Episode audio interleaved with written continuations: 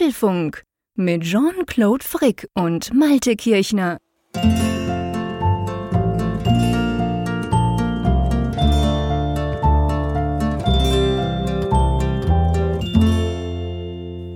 Hallo und herzlich willkommen zum Apfelfunk Ausgabe 414, welche wir am Mittwoch, dem 3. Januar aufzeichnen.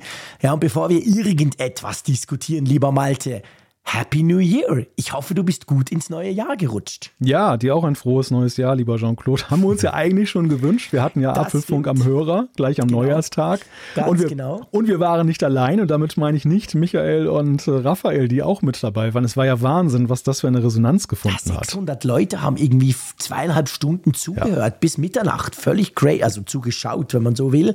Aber ich dachte mir, ja gut, das ist toll, aber der Podcast hat ja noch ein bisschen eine höhere Reichweite. Da gibt es viele, die nicht auf YouTube sich rumtummeln, ja. sondern hier im Podcatcher und darum galt dieses Happy New Year natürlich einerseits dir, andererseits auch allen draußen, die wir bisher auf YouTube noch nicht begrüßt haben. Ja, nein, auf jeden Fall. Also das gehört ja natürlich auch in den Podcast. Ja, und ich hoffe auch, dass du gut reingekommen bist. Also ich kann jetzt nicht klagen. Alle sind gesund geblieben. Das ist ja das Wichtigste in dieser ja, Jahreszeit. Gut, definitiv. Wetter ausbaufähig, aber was, was, will man erwarten? Ja, also das, ja, ich meine, bei uns ist so das Wetter so ein bisschen ein Auf und Ab. Wir haben eigentlich 12 Grad am Tag. Das gefällt mir, das gefällt all den Wintersportlern natürlich nicht. Aber wir haben es ziemlich windig. Seit gestern Nacht haben wir ziemlich Sturm. Auch aktuell stürmt es ziemlich heftig. Ich hoffe, man hört es nicht. Irgendwo klappert immer was bei uns im Haus oder beim Nachbarn. Also wir haben relativ viel Wind, wobei über viel Wind, da muss ich mit dir nicht diskutieren, du hast andere ja. Maßstäbe. ja. Aber es ist schon ziemlich windig und vor allem, wenn ich so auf die Wetterkarten gucke, zumindest bei uns, aber ich glaube, bei euch ist es ähnlich. Ich glaube, so ab dem Wochenende soll es so richtig, richtig kalt werden. Ich habe irgendwo minus oh ja. 8 Grad gesehen am Mittwoch oder so. Das macht oh mir ja. jetzt schon Angst. Mhm. Also pünktlich, wenn die Schule wieder losgeht und der faule Frick wieder arbeitet, weil im Unterschied zu Malte, der schon wieder fleißig ist, bin ich quasi noch am Rumchillen und tu ein bisschen meine Stimme salben. Ähm, nächste Woche wird es richtig kalt.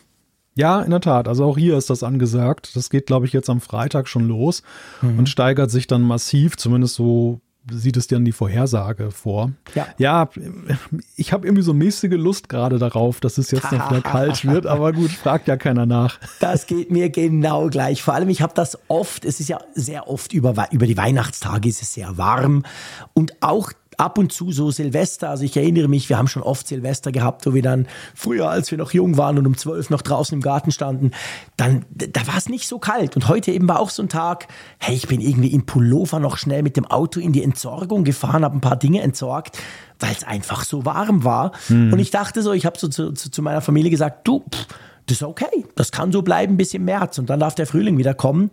Aber ja, ich fürchte, das bleibt nicht so. Ja, da müssen wir jetzt noch durch. Und es ist ja tatsächlich so, dass ja, also zumindest hier ist das so, dass du im Januar, Februar ähm, ja. eher noch den richtigen Winter hast. Absolut. Dieses, was wir da Ende November, Anfang Dezember schon hatten mit dem Schnee, das war ja eher außergewöhnlich, zumindest für unsere Breiten. Also so gesehen muss man damit rechnen, dass es jetzt nochmal so kommt. Und ja, ja gut, dann ja, ist das halt so. Ich meine, Hauptsache ist, hört mal jetzt auf mit diesem ständigen Regen. Der ist ja. Der, der ist hier ne, eher nervig, aber der ist an anderen Landesteilen wirklich verheerend. Und äh, ja, ja. Das ja, ihr habt immer noch Überschwemmungen, stimmt, gell? Ja, ja, ja. Das, also ich, das, das hatte sich zwischenzeitlich ein klein bisschen mal wieder beruhigt, aber mhm. es blieb angespannt und auf diese angespannte Lage ist es dann jetzt wieder mit weiteren Dauerregen so weitergegangen. Oh. Und eigentlich jeden Tag, wenn ich aufwache und der Radiowecker angeht, die einzige Stunde noch oder das, das einzige Mal am Tag, wo ich Radio höre morgens, dann höre ich immer nur schlechte Nachrichten von irgendwelchen Deichen, die drohen zu brechen ja, und so weiter. Und ich meine, da haben wir als Küstenbewohner natürlich ein, noch ein besonderes Verhältnis dazu. Also da äh, kann man sich natürlich dann in diese Horchst Gefahrenlage. Du da mehr auf oder bist du mehr so, ja, passiert bei uns halt auch?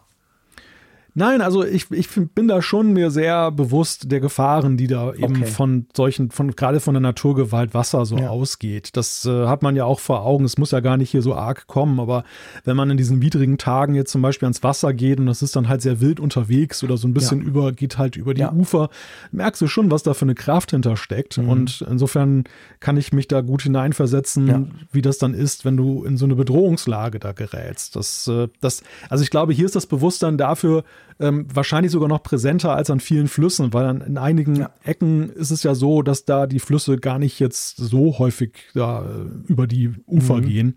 Und Stimmt. dann, dann ist das halt wirklich dann für die Menschen eine ganz ungewohnte Gefahr plötzlich. Hier hast du das ja eigentlich immer vor Augen. Du hast das oft, ja, das stimmt. ja. ja. Ja, nee, das ist schon so. Also ich meine, ich denke das auch immer wieder, boah, krass, weil Wasser ist halt, wie soll ich sagen, Wasser ist halt sehr, sehr tückisch und man kann, ja, man kann, wenn es da mal steigt, halt nicht so viel tun. Und die Verheerungen sind ja krass. Also bei uns in Bern ist es so ein Quartier, das Marzili-Quartier nennt sich das, was halt auch alle paar Jahre mal, wenn es dumm geht, heftig überschwemmt wird. Und ich hatte früher Kollegen dort, die hatten ihr Büro dort, der eine hat sogar drüber gewohnt und ey, boah, das war schon, also ich meine, wie die Keller dann aussehen oder, oder einmal sogar ihre ganze schicke Agentur, die sie hatten, das ist furchtbar. Also das ist schon krass. Ja, nee, das will man nicht und das wünscht man natürlich auch niemandem. Also ich drücke euch von daher gesehen die Daumen. Ja, ja, ich gebe das weiter, weil ich meine, mich persönlich betrifft das ja glücklicherweise ja. nicht, aber eben, es ist nicht weit von hier, wo dann diese mhm. entsprechenden Gefahrenzonen oder Problemzonen sind und ja, den, den Menschen drücke ich halt auch die, die Daumen, dass sie dann eben jetzt da nicht ihr Zuhause überflutet haben. Ja. Apropos Problemzonen, hast du fein gegessen über die Festtage? Danke, dass du mich erinnerst. Ja, was für eine perfide Frage, gell? ja, ja, ich versuche ja eigentlich mal bescheiden zu bleiben und äh, gemessen daran, was manche in ihren Einkaufskörben da so in den Supermärkten so raus äh, transportieren, ja. bin, ich, bin ich das wahrscheinlich auch, aber trotzdem gehe ich dann immer aus diesen Festtagen, also besonders Weihnachten immer so raus, dass ich dann doch schon was für mich ungewöhnlich ist, mal so ein Bauchdrücken habe, dass ich so denke, ja.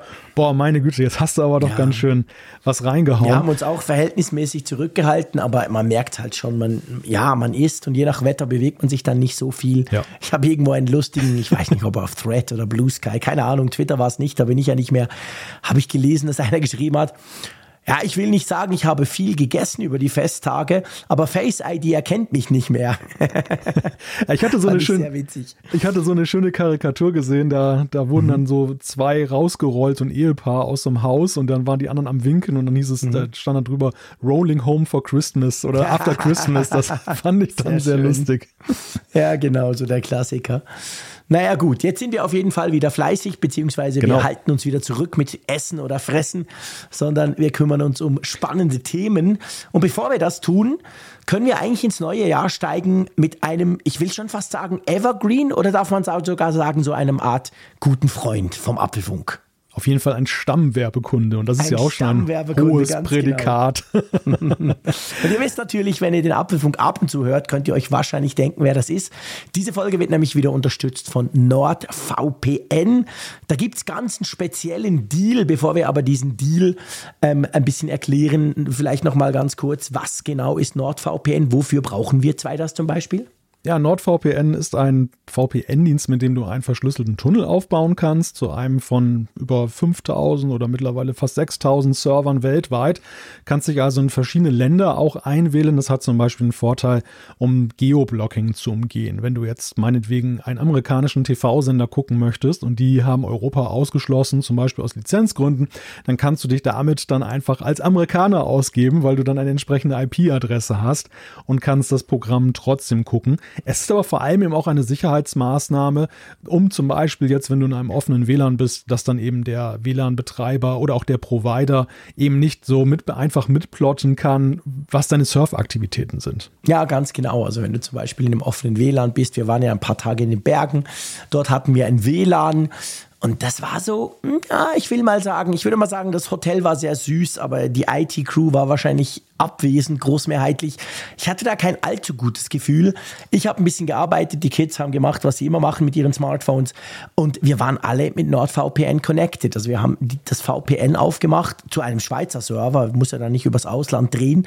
Einfach damit quasi, ich sag mal, jetzt nicht unbedingt jeder gleich gesehen hätte, was wir in diesem offenen WLAN da so rumtreiben. Und das funktioniert gut, auch weil ihr NordVPN, wenn ihr wollt, bis zu ähm, sechs Geräte gleichzeitig nutzen könnt. Das heißt eben, die Familien-iPads sind auch bei uns damit ausgestattet und die iPhones natürlich auch. Klappt ganz gut und wenn euch das jetzt interessiert, dann haben wir einen speziellen Deal, den wir verkünden können, der gar nicht mehr so lange läuft. Genau, nämlich nur noch bis zum 9. Januar. Da heißt es jetzt schnell zuschnappen, falls der euch interessiert. Ihr könnt euch vier Bonus, Bonusmonate auf das Zwei-Jahres-Abo sichern und als wäre das nicht genug, gibt es dann außerdem noch einen Amazon.de Gutschein dazu im Wert von bis zu 30 Euro. Der genaue Wert, der richtet sich danach, was ihr für ein Abo abschließt. Es gibt da den Standardplan, den Plusplan und den Complete-Plan. Das Angebot gilt nur in Deutschland und Österreich und äh, ja, übrigens nebenbei bemerkt, also ich nutze ja auch viel NordVPN. Ist mhm. ja nicht nur so, dass ich hier drüber rede, sondern es auch mal wieder verwende. Absolut. Und, und was ich halt immer wieder feststelle und was mich immer wieder fasziniert, ich vergesse es manchmal auszuschalten und ich merke es dann sehr lange meistens nicht, weil es einfach ja. so fl flüssig läuft. Und das, das spricht ja auch für diesen Dienst, dass du dann eben gar nicht merkst, dass du dann irgendwie eine VPN-Verbindung hast. Ja, das ist wirklich cool. Also das ist äh, fast, also nicht ganz egal, welches Land du nimmst, aber das ist unglaublich, wie gut diese Server sind, wie schnell das Ganze wirklich funktioniert. Und eben, wie gesagt, wenn es euch interessiert, bis am 9. Januar gibt es noch einen Special Deal, könnt ihr noch ein bisschen bei Amazon shoppen gehen. Ich würde mir zum Beispiel für 30 Euro wahrscheinlich mal wieder ein schnelleres Netzteil kaufen. So ein kleines Reisenetzteil wäre cool. Ich habe so einen großen ein rieses Teil, der 150 Watt, das ist zwar schön und gut, aber eigentlich immer zu groß. Das ist mir jetzt wieder aufgefallen, als ich da in den Bergen rumgestapft bin. So was Kleines wäre vielleicht cool. Ich glaube, die gibt es für ungefähr 30 Euro. Aber ja, wenn euch das interessiert, schaut doch mal vorbei bei nordvpn.com slash Apfelfunk oder schlicht und ergreifend bei uns in den Show Notes. Ja, und wir bedanken uns für NordVPN, dass sie uns auch in diesem Jahr so treu unterstützen. Genau. Sag mal, Jetzt müssen wir, glaube ich, langsam zu den Themen kommen, oder? Doch, wir sind ja noch früh dran. Also wir sind ja sehr vorbildlich in diesem, diesem neuen Jahr, dass wir das schon nach elf wir Minuten haben viel geschafft zu wenig haben. über das Wetter gesprochen. ja, ach, lass uns da mal besser in besseren Zeiten drüber sprechen und jetzt das einfach mal getrost ein bisschen Nee, eins will ich noch sagen. Ich fand ja. das sehr lustig. Irgendjemand hat uns geschrieben, ich glaube, es war auf Social, weil es war nicht eine E-Mail, die ist jetzt nicht in unserer Feedback-Datenbank drin. Der hat uns geschrieben, ja, also neues Jahr, okay, neue Folge, wahrscheinlich irgendwas Ausblickmäßiges. Wir sollen doch mal das Ausblick über das Wetter vom Jahr 2024 machen am Anfang. Ich fand das oh sehr lustig, so die Vorstellung, wo ja die Meteorologen, ich weiß nicht, was sind es, vier Tage und alles danach ist sowieso irgendwie mhm. Würfel. Mhm. Ja, das machen wir nicht, oder? Außer, ja, dass es bei mir natürlich heller ist als bei dir schon. Ha. das ändert sich ja dann im Laufe des Jahres. Ich weiß, wieder. spätestens im März. Mit großen Schritten werden wir aufholen und dich dann überholen. Ja, nein, also da, da sind natürlich Aussagen ganz schwierig, weil ich auch schon gemerkt habe bei der Planung von Sommerurlauben, dass ich dann so sicher geglaubte Korridore dann gewählt habe und am mhm. Ende stellte sich dann heraus, dass es dann doch geregnet hat und kalt war. Ja, also, du kannst fast ja, immer Pech das, oder umgekehrt auch Glück haben. Das ist ja, schon so, genau. Das lassen wir aber besser. Aber du hast schon deinen Urlaub geplant. Am 3. Januar. Das finde ich also krass vorbildlich. Ja, zumindest den Haupturlaub. Den, den okay. Haupturlaub. Weil ich habe die, ich, es ist tatsächlich, also ich bin eigentlich gar nicht so ein Typ. Ich mag es eigentlich gerne so flexibel. Ähm, in den letzten Jahren ist das meistens auch so gelaufen, dass wir mhm. dann irgendwann so Ende Januar, Februar, ja. manchmal auch erst im März dann uns so Gedanken gemacht haben, was, was, was machen wir denn dieses Jahr? Aber ich habe festgestellt, dass andere oder die Mehrzahl der Leute augenscheinlich ganz anders unterwegs ist. Die buchen anscheinend schon irgendwie ja. gleich nach ihrem letzten Sommerurlaub die nächsten. Ja, und dann, dann kriegst du halt nichts mehr. Also das, ja, das, das hatten wir jetzt ganz häufig, dass wir so bestimmte Locations nichts mehr bekommen haben oder zumindest nichts, was jetzt irgendwie unseren Erwartungen entspricht. Ja weißt ja so, auf der Sänfte durch die Gegend getragen werden, Champagner und Kaviar den ganzen Tag, genau. ne? All you can eat. Was Aber, Malte so kennt. genau, das Übliche halt, was ihr auch mal gehört im Apfelfunk. Nein, Spaß beiseite. Auf jeden Fall ist es halt wirklich schwierig und deshalb habe ich dieses Jahr oder haben wir dieses Jahr mal so ein bisschen darauf geachtet, dass wir jetzt nicht zu den Letzten gehören und dann so ja. die Last-Minute-Unterkünfte dann da abkassieren. Ja, weißt du, ich habe ich hab da nur so getan und ein bisschen gelacht, weil jetzt halt der dritte ist. Bei uns ist genau gleich. Mitte Januar äh, buchen wir unsere Hollandferien immer, weil auch da, das wird natürlich immer schwieriger, wenn du später bist und natürlich auch bei der Firma. Also ich gebe dann halt diese Wochen schon ein, weil hm. ja, es gibt noch andere mit Kindern und die Sommerferien sind natürlich die Hauptferien für die meisten oder für viele. Da ist man natürlich lieber früher unterwegs. Und drum, also ich werde das nächst, ja, wahrscheinlich spätestens übernächste Woche genau gleich tätigen. Also von dem her gesehen, wir unterscheiden uns da gar nicht so groß voneinander. das freut mich doch. Aber du weißt, ich lästere natürlich trotzdem immer und tu so, wie wenn es anders wäre. Aber immerhin, ja, ja. wir lösen es ja dann am Ende auch noch auf. Dass jetzt keiner denkt, hä, komische Sache. Du, lass uns zu den Themen kommen, dieses Mal for real. Wir haben nämlich einiges vor, obwohl ja die Newslage, ja, sagen wir mal, noch relativ entspannt ist. Ja, es läuft langsam an. Wir haben noch keine neuen Notebooks oder den M4 gesehen ah, in diesem Jahr. Wir haben noch nichts zum Testen bei uns. der HomePod 2 und der M4 und M4 Pro. Mit Display schon bei uns, genau. Ja, da rechne ich mit, da rechne ich auf jeden Fall im Laufe dieses Monats noch damit, dass Apple das dann released. Alle haben ja spekuliert, in die Vision Pro kommt der M3, von wegen der M4 steckt da drin. Nein, Quatsch. Aber das, das, das passt eigentlich ganz gut zu unserem ersten Thema, denn wir wollen tatsächlich ein bisschen spekulieren und ich glaube, da sind wir sicherer am Sattel als beim Wetter.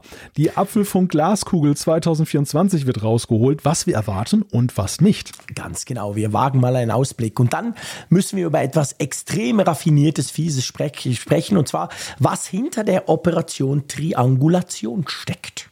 Wir müssen über einen neuen Beifahrer sprechen, und zwar einen Beifahrer für Apple-Geräte. Microsoft hat seinen Copilot herausgebracht. Operation Zweirad? Fragezeichen. Apple soll an einer Übernahme von Peloton interessiert sein. Oha, oha. Ja, und das nächste Thema ist auch ganz spannend. Äh, das kennen wir zwar grundsätzlich schon, aber jetzt sind neue Details äh, zutage gekommen. Es geht um den Satellitennotruf von Apple und da die im Genauen die Funktionsweise. Hm, sehr cool. Dann gibt es die Umfrage der Woche und selbstverständlich gibt es Zuschriften aus unserer Hörerschaft. Wir haben wieder sehr viel spannendes Feedback bekommen. Das werden wir natürlich entsprechend aufarbeiten, beziehungsweise ein Teil davon. Und darum werden wir auch darüber dann sprechen können. Aber ja, lass uns gleich loslegen mit, du hast es so schön gesagt, der Apfelfunk Glaskugel. Das tönt natürlich schon mal gut und es tönt auch ein bisschen unverfänglich. Bei der Glaskugel, wir wissen alle, kann man auch mal daneben liegen, oder?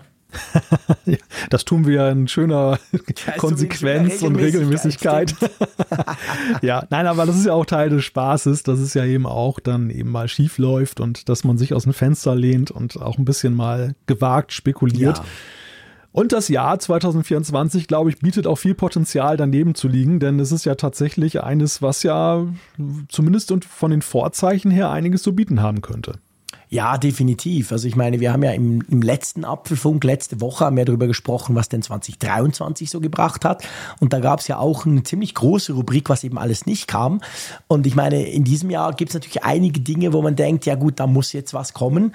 Und das, was wir natürlich alle schon zumindest partiell gezeigt bekamen, nämlich die Vision Pro, das ist ja so im Moment allgemeiner Konsens Anfang Januar. Da kann man eigentlich davon ausgehen, damit könnte das Apple ja wahrscheinlich dann loslegen, oder? Ja, ja, in der Tat. Die Vision Pro hat gute Chancen, wirklich das erste Produkt des Jahres zu sein. Und äh, zumindest ja, in den USA, Klammer auf. Zumindest in den USA, ja. Aber gut, wir, wir partizipieren ja zumindest insoweit, dass wir sie vielleicht nicht kaufen können, was ja gut ist für unsere Geldbeutel. Ja, das, ich bin ganz froh, ja. Dass, dass, wir, dass wir aber endlich mal deutlich mehr noch über sie erfahren. Ja. Und das, sage ich mal, ist ja auch schon Geschenk genug. Also ich bin, mich interessiert mich interessiert ja mindestens genauso sehr, wie sie jetzt wieder zu benutzen. Erstmal aber auch noch herauszufinden, was Apple sich jetzt da in der Zwischenzeit noch so überlegt hat, was man damit anstellen kann. Wir haben ja seit der Vorstellung an der WWDC 2023, wo du ja vor Ort warst und sie auch schon auf der Nase hattest, wir haben ja unglaublich viele Fragen uns immer wieder gestellt und immer wieder kamen Fragen auf. Je länger wir darüber diskutiert haben, desto mehr war eigentlich auch unklar. Und ich meine, diese Fragen müssen ja durch Apple alle beantwortet werden. Und da freue ich mich, dass ich, ich sehe es wie du. Also ich meine, seien wir ehrlich, im Moment redet man von Februar, vielleicht sogar Anfang Februar. Und so äh, rein finanziell aus dem Januarloch direkt in eine Vision Pro stolpern, muss ich jetzt nicht unbedingt haben. Aber ich möchte natürlich jeden Testbericht, jedes Video ja, auf YouTube ja. und überhaupt alles über diese Brille erfahren, weil es mich unglaublich interessiert. Und da freue ich mich im Moment extrem drauf, auch wenn ich mir bewusst bin und eben wie gesagt, ein, die, die Kreditkarte lächelt dazu, dass wir das wahrscheinlich in Europa noch eine ganze Weile nicht werden kaufen können. Ja, ja, es gibt so viele Fragen, die ich habe. Also das, das fängt damit an, erstmal die ersten Langzeittests, so mal weg von diesen 30 Minuten, die es bislang gab. Ja. Aber wie, wie ist denn das, wenn man die lange trägt? Nervt das irgendwann? Oder ist die, hat die wirklich so einen hohen Komfortlevel, dass du sie wirklich den ganzen Tag über, einen Arbeitstag lang tragen magst? Mhm. Und dann geht's halt wirklich über die einzelnen Komponenten. Was hat sich bei Vision OS noch getan? Hat Apple die System-Apps jetzt da, die da jetzt noch so iPad-mäßig ja. war, tatsächlich angepasst? Gibt es ein Entertainment-Angebot? Wie wie sieht das aus? Wie ist das bestückt? Wie viele App-Entwickler haben jetzt dann dafür gemacht? Also und, und, und. Mir fallen so ad hoc so zehn Fragen ein, mhm. wo ich wirklich so denke, wow, jedes Thema für sich ist eines, wo du dich schon so in den Details verlieren kannst, wenn da mal wo jetzt mehr zutage zwei kommt. Stunden Podcast oh ja, jedes einzelne Thema, genau. Also ich gehe fest davon aus, dass wenn die im Februar kommt, dann werden wir hier längere Sendungen haben. Boah, da werden wir uns viel definitiv. unterhalten müssen. Wir werden, das wird wahrscheinlich und ich, das ist jetzt mal so eine erste Voraussage, wo wir vielleicht völlig falsch liegen, aber ich könnte mir vorstellen, dass das, das das Produkt wird, seit es den Apfelfunk gibt, wo wir wahrscheinlich am längsten, am intensivsten drüber diskutieren werden, in dem Moment, wo es rauskam, ohne ja. dass wir es selber hatten. Weil normalerweise, wir sind uns ja inzwischen gewöhnt, ja, ja. je nachdem, manchmal sind es ein paar Wochen Abstand, aber grundsätzlich versuchen wir ja alles unter die Finger zu kriegen, was Apple rausbringt. Ihr kennt das, wir machen dann unseren großen Apfelfunk-Testbericht immer drüber. Bei der Vision Pro denke ich, wir werden sehr viel drüber sprechen müssen und auch wollen, aber wir kriegen sie halt ziemlich sicher noch ganz lange nicht selber. Also das wird spannend zu sehen, einfach wie wir das halt dann auch aufnehmen und wie wir dann Dinge analysieren, obwohl wir jetzt rein physisch das Gerät nicht in Händen halten können. Ja, weil ich auch glaube, dass die Vision Pro obwohl sie angekündigt ist, noch nicht wirklich angekündigt ist. Also ja, das, das klingt jetzt vielleicht ein bisschen, so. klingt so ein bisschen bizarr, aber der Unterschied ist halt der, bei vielen Apple-Produkten, zumindest die aus den bekannten Serien, die wir kennen, ist es ja so, wir haben das Event, da wird das dann vorgestellt und dann ist eigentlich das Spannendste noch so diese Hands-on-Erfahrung. Was, genau. was stellst du ja. fest, so wenn du sie mal, wenn du es auf der Nase hast, so, aber das sind eigentlich ergänzende Details. Es ist dann nicht mehr so, dass du jetzt ganz neue Dinge noch daran entdeckst, weil die eigentlich mit der Ankündigung ja. dann meistens schon alle abgefrühstückt sind. Und das ist ja hier bei der Vision Pro überhaupt nicht so. Bei der Vision Pro ist es ja so, es sind ja wirklich noch so viele Dinge nicht angekündigt mhm. und noch so viele Dinge offen, ja. dass ich einfach glaube, das ist ja eigentlich fast, also vielleicht ist es jetzt auch Schönreden, aber es ist ja eigentlich schon ein Geschenk, dass man jetzt nicht dann gleich noch in die Verdrückung kommt, noch einen Test dran zu hängen, ja. sondern, sondern dass man, dass man jetzt erstmal noch dann diese Informationen aufbereiten kann und dann vielleicht in einem dritten Schritt sie dann auch als Europäer dann vielleicht irgendwann nochmal auf die Nase bekommt, weil ich glaube jetzt persönlich nicht, dass Apple jetzt großartig da an internationale Rezensenten da Nein. noch Testgeräte rausgeben. Warum Nein, sollten sie das tun? Nicht. Das, das ergibt ja keinen Sinn. keinen Sinn, wenn es dort in dem Markt nicht erhältlich ist. Das kennen wir Schweizer ja auch. Das Zeug, was man nicht offiziell in der Schweiz kaufen kann, das wird, das, das wird quasi totgeschwiegen von Apple. Das findet einfach nicht statt in dem jeweiligen Land und das wird natürlich bei der Vision Pro genau gleich sein. Was uns ja nicht davon abhält, halt dann über andere Quellen entsprechend an unsere Infos zu kommen und zu versuchen, das zu analysieren. Aber ich sehe das wie du. Ich meine, beim neuen iPhone, egal, bei einem neuen MacBook, bei einem iMac, selbst bei einem Mac Pro, man weiß ja im Prinzip mal das grundsätzliche Feature-Set. Das kennen wir seit Jahren. Und dann gibt es noch on top die Neuerungen. Und darum ist es, wie du sagst, meistens ist es so, dass an der Keynote ja, nie, vielleicht nicht komplett erschöpfend, aber plus minus das meiste mal erklärt wird, dann gehst du in Hands-on, dann findest du ein paar Dinge raus, wie zum Beispiel, oh krass, das neue iPhone ist ja viel leichter und solche Dinge. Aber bei der Vision Pro haben wir halt, haben es mit einem komplett neuen Produkt zu tun und drum sind ja so viele Fragen da, weil man einfach, ja, das, das gab es halt vorher so von Apple noch gar nicht. Und Apple hat auch längst noch nicht alle Dinge erklärt, die das kann, wie sie es können, wie man es macht, wofür man es macht. Und da bin ich schon allein schon auf die Keynote oder auf den Film, den sie wahrscheinlich zeigen werden, weil sie werden irgendein kleines, ich sage mal, ja. US-Only-Event werden sie sicher machen. Da bin ich schon sehr gespannt drauf, weil ich, weil ich auch gespannt drauf bin, wo legt Apple jetzt nochmal den Fokus hin? Gibt es neue Funktionen, die sie jetzt quasi mhm. so ein bisschen hinstellen, zum sagen, hey, dafür braucht ihr die Brille? Weil auch das war ja noch so relativ allgemein gehalten an der WWDC damals. Wobei es in der Tat auch interessant zu sehen sein wird, wie Apple diesen Spagat zwischen dem doch ja sehr großen internationalen Interesse hinbekommt ja. und auf der anderen Seite ja dem US-Markt, der jetzt im Fokus steht. Also wir haben ja zwar vergleichbare Beispiele bei Diensten wie Apple News oder Apple Card, die jetzt sich ja auch erstmal auf den US-Markt reduziert haben, nur da war es halt ja, ich meine, das sind halt Dienste Ergänzungen, ne? Das sind jetzt, ja, oder, oder, oder sagen wir mal im Vergleich zu den, zu so einer. So Nee, es waren keine Geräte. Es war nicht genau. diese, es, es war nicht die Königsdisziplin von ja. Apple, eine neue Geräteklasse einzuführen. Und das finde ich ist schon ein Unterschied. Und ich glaube, das wird auch für die Öffentlichkeitsarbeit ein, ein spannender Spagat werden, das irgendwie hinzukriegen, dieses öffentliche Interesse oder dieses internationale Interesse dann auch ein Stück weit zu befriedigen. Ich glaube, also auch da, wir sind natürlich wieder, wie bei allem in dieser Rubrik, wir sind sehr spekulativ unterwegs, aber ich könnte mir vorstellen, ich habe mir so überlegt, wir sind ja recht verwöhnt, weil wir eigentlich seit Jahren davon ausgehen, ja okay, Apple im Großen und Ganzen, manchmal sind es ein paar Wochen dazwischen, aber im Prinzip kriegen die das hin, dass sie ihre Dinge mehr oder weniger global releasen, zumindest Europa geht da mit, wenn es Hardware ist. Aber denk mal zurück an das erste iPhone. Ich meine, das erste ja. iPhone wurde im Januar vorgestellt, kam im Juni US-only auf den Markt, ja, ja. im November nach Deutschland und Schweiz und andere Länder sogar erst eineinhalb Jahre später. Trotzdem, weil es so revolutionär neu war, haben sie es ja der Welt gezeigt quasi. Mhm. Und ich könnte mir echt vorstellen, ich glaube eigentlich, dass sie es bei der Vision Pro ähnlich machen werden. Ich glaube nicht, dass sie das so ein bisschen, ja, nur die Amerikaner und die, die, die Europäer kriegen das gar nicht mit. Kannst du nicht machen. machen. einen riesen Also ja. natürlich ein Film. Aber die machen eine große Sache, so, hey, wir erklären euch jetzt, ja. wie geil das wird.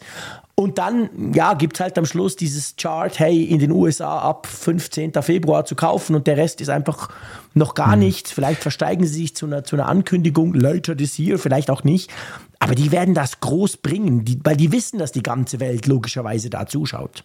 Ja, und es ist natürlich auch eine vorbereitende Handlung, weil das ja das genau. erklärte Ziel ist, sie ja später auch dann in andere Märkte zu genau. bringen. Und du kannst ja jetzt nicht zu dem Zeitpunkt die anderen Märkte totschweigen nach dem Nein. Motto, ihr kriegt gar nichts mit. Wir machen hier da mal schön USA. Nein. dann so einem Enki PhD überlassen. Das muss ja nein, Apple erklären, nein, was sie damit vorhaben. Genau. Das, da gehe ich fest von aus. Und das ist ein schöner Vergleich mit dem, mit dem iPhone, weil das tatsächlich ja auch das Gerät ist in der Historie, was jetzt dann so am mhm. nächsten rankommt von der Veröffentlichungsstrategie. Ja, denke ich auch. Nur mit dem riesigen Unterschied. Ich meine, Apple war zu der Zeit halt noch eine viel kleinere Nummer. Wenn Absolut. auch da schon, da schon groß, aber nichts ja Stimmt, mit der, mit der Multi-Trillion-Dollar-Company, die sie heute sind und dem, dem, sag ich mal, der Relevanz auch in der Tech-Welt. Ja. Und das, das ist halt nochmal ein anderes Kaliber. Deshalb, also das, das, auch das ist ja eine, eine Situation, die wir da erleben, die wir so in den letzten, sag mal, im letzten Jahrzehnt definitiv nicht gesehen haben, ja. vergleichbar. und so. wo, wo es auch spannend sein wird, wie Apple das dann handelt. Und ich glaube eben auch da, und dann höre ich gleich auf, ich glaube auch genau darum, weil Apple, äh, ich meine, beim ersten iPhone klar, wir, wir Geeks und Freaks, logisch, gefühlt hat die ganze Welt draufgeblickt. Aber beim ersten iPhone gab es sicher noch ganz viele, die haben, ja, ja, Apple macht da so ein Telefon, pff, interessiert mich nicht. Heute ist das, wie du sagst, absolut nicht so. Wenn Apple was macht, guckt wirklich jeder hin, auch die Hater alle. Und weil sich das Apple natürlich bewusst ist, denke ich, werden sie das Ganze auch so machen, weil sie wissen, dass die ganze Welt hinguckt und das Thema halt Verkauf und äh, im Moment nur US, das wird sicher stattfinden, aber ich glaube, es geht einfach mal darum, diese Vision Pro, ihre Vision davon in die Welt zu tragen, die Welt ja. darüber diskutieren zu lassen und ja, dann können es halt nur die Amis kaufen erstmal. Ich denke, das, das wird sowas gehen und da freue ich mich echt riesig drauf, da bin ich wirklich mega gespannt. Ist auch ein interessanter Spagat, wenn wir jetzt mal so an die Entwickler-Community denken. Du hast ja jetzt auch ja. viele Entwickler weltweit. Sie haben die Labs ja auch äh, zum Beispiel auch in München gemacht. Aber diese Entwickler werden jetzt im ersten Schritt erstmal nur für den US-Markt ja. jetzt Apps bauen und trotzdem musst du auch die, also sag mal, allein deshalb musst du ja schon das, das Event oder die, die weitere Vorstellung international aufziehen, weil du ja nicht auf der einen Seite die Entwickler international mit ins Boot nehmen kannst, aber dann sagst du, ja, das ist jetzt US-only, ne? Also da. Nee sprechen ja. wir uns dann nochmal irgendwann wieder. Das geht halt nicht. Also muss das irgendwie aufziehen. Ja, das ist genau der Punkt. Das muss man alles aufziehen. Und ich meine, dass sie natürlich diese, diese Labs, wie du gesagt hast, ja eben nicht nur in den USA haben, zeigt ja auch den globalen Anspruch, den natürlich Apple hat. Also von dem her gesehen, es sind ja alles Spekulationen. Wir wissen ja letztendlich eigentlich noch überhaupt nichts, was, wann, wo in den Verkauf kommen könnte. Aber ja, ich denke, so in den nächsten, ich weiß nicht, sechs Wochen werden wir wahrscheinlich ja. mehr erfahren.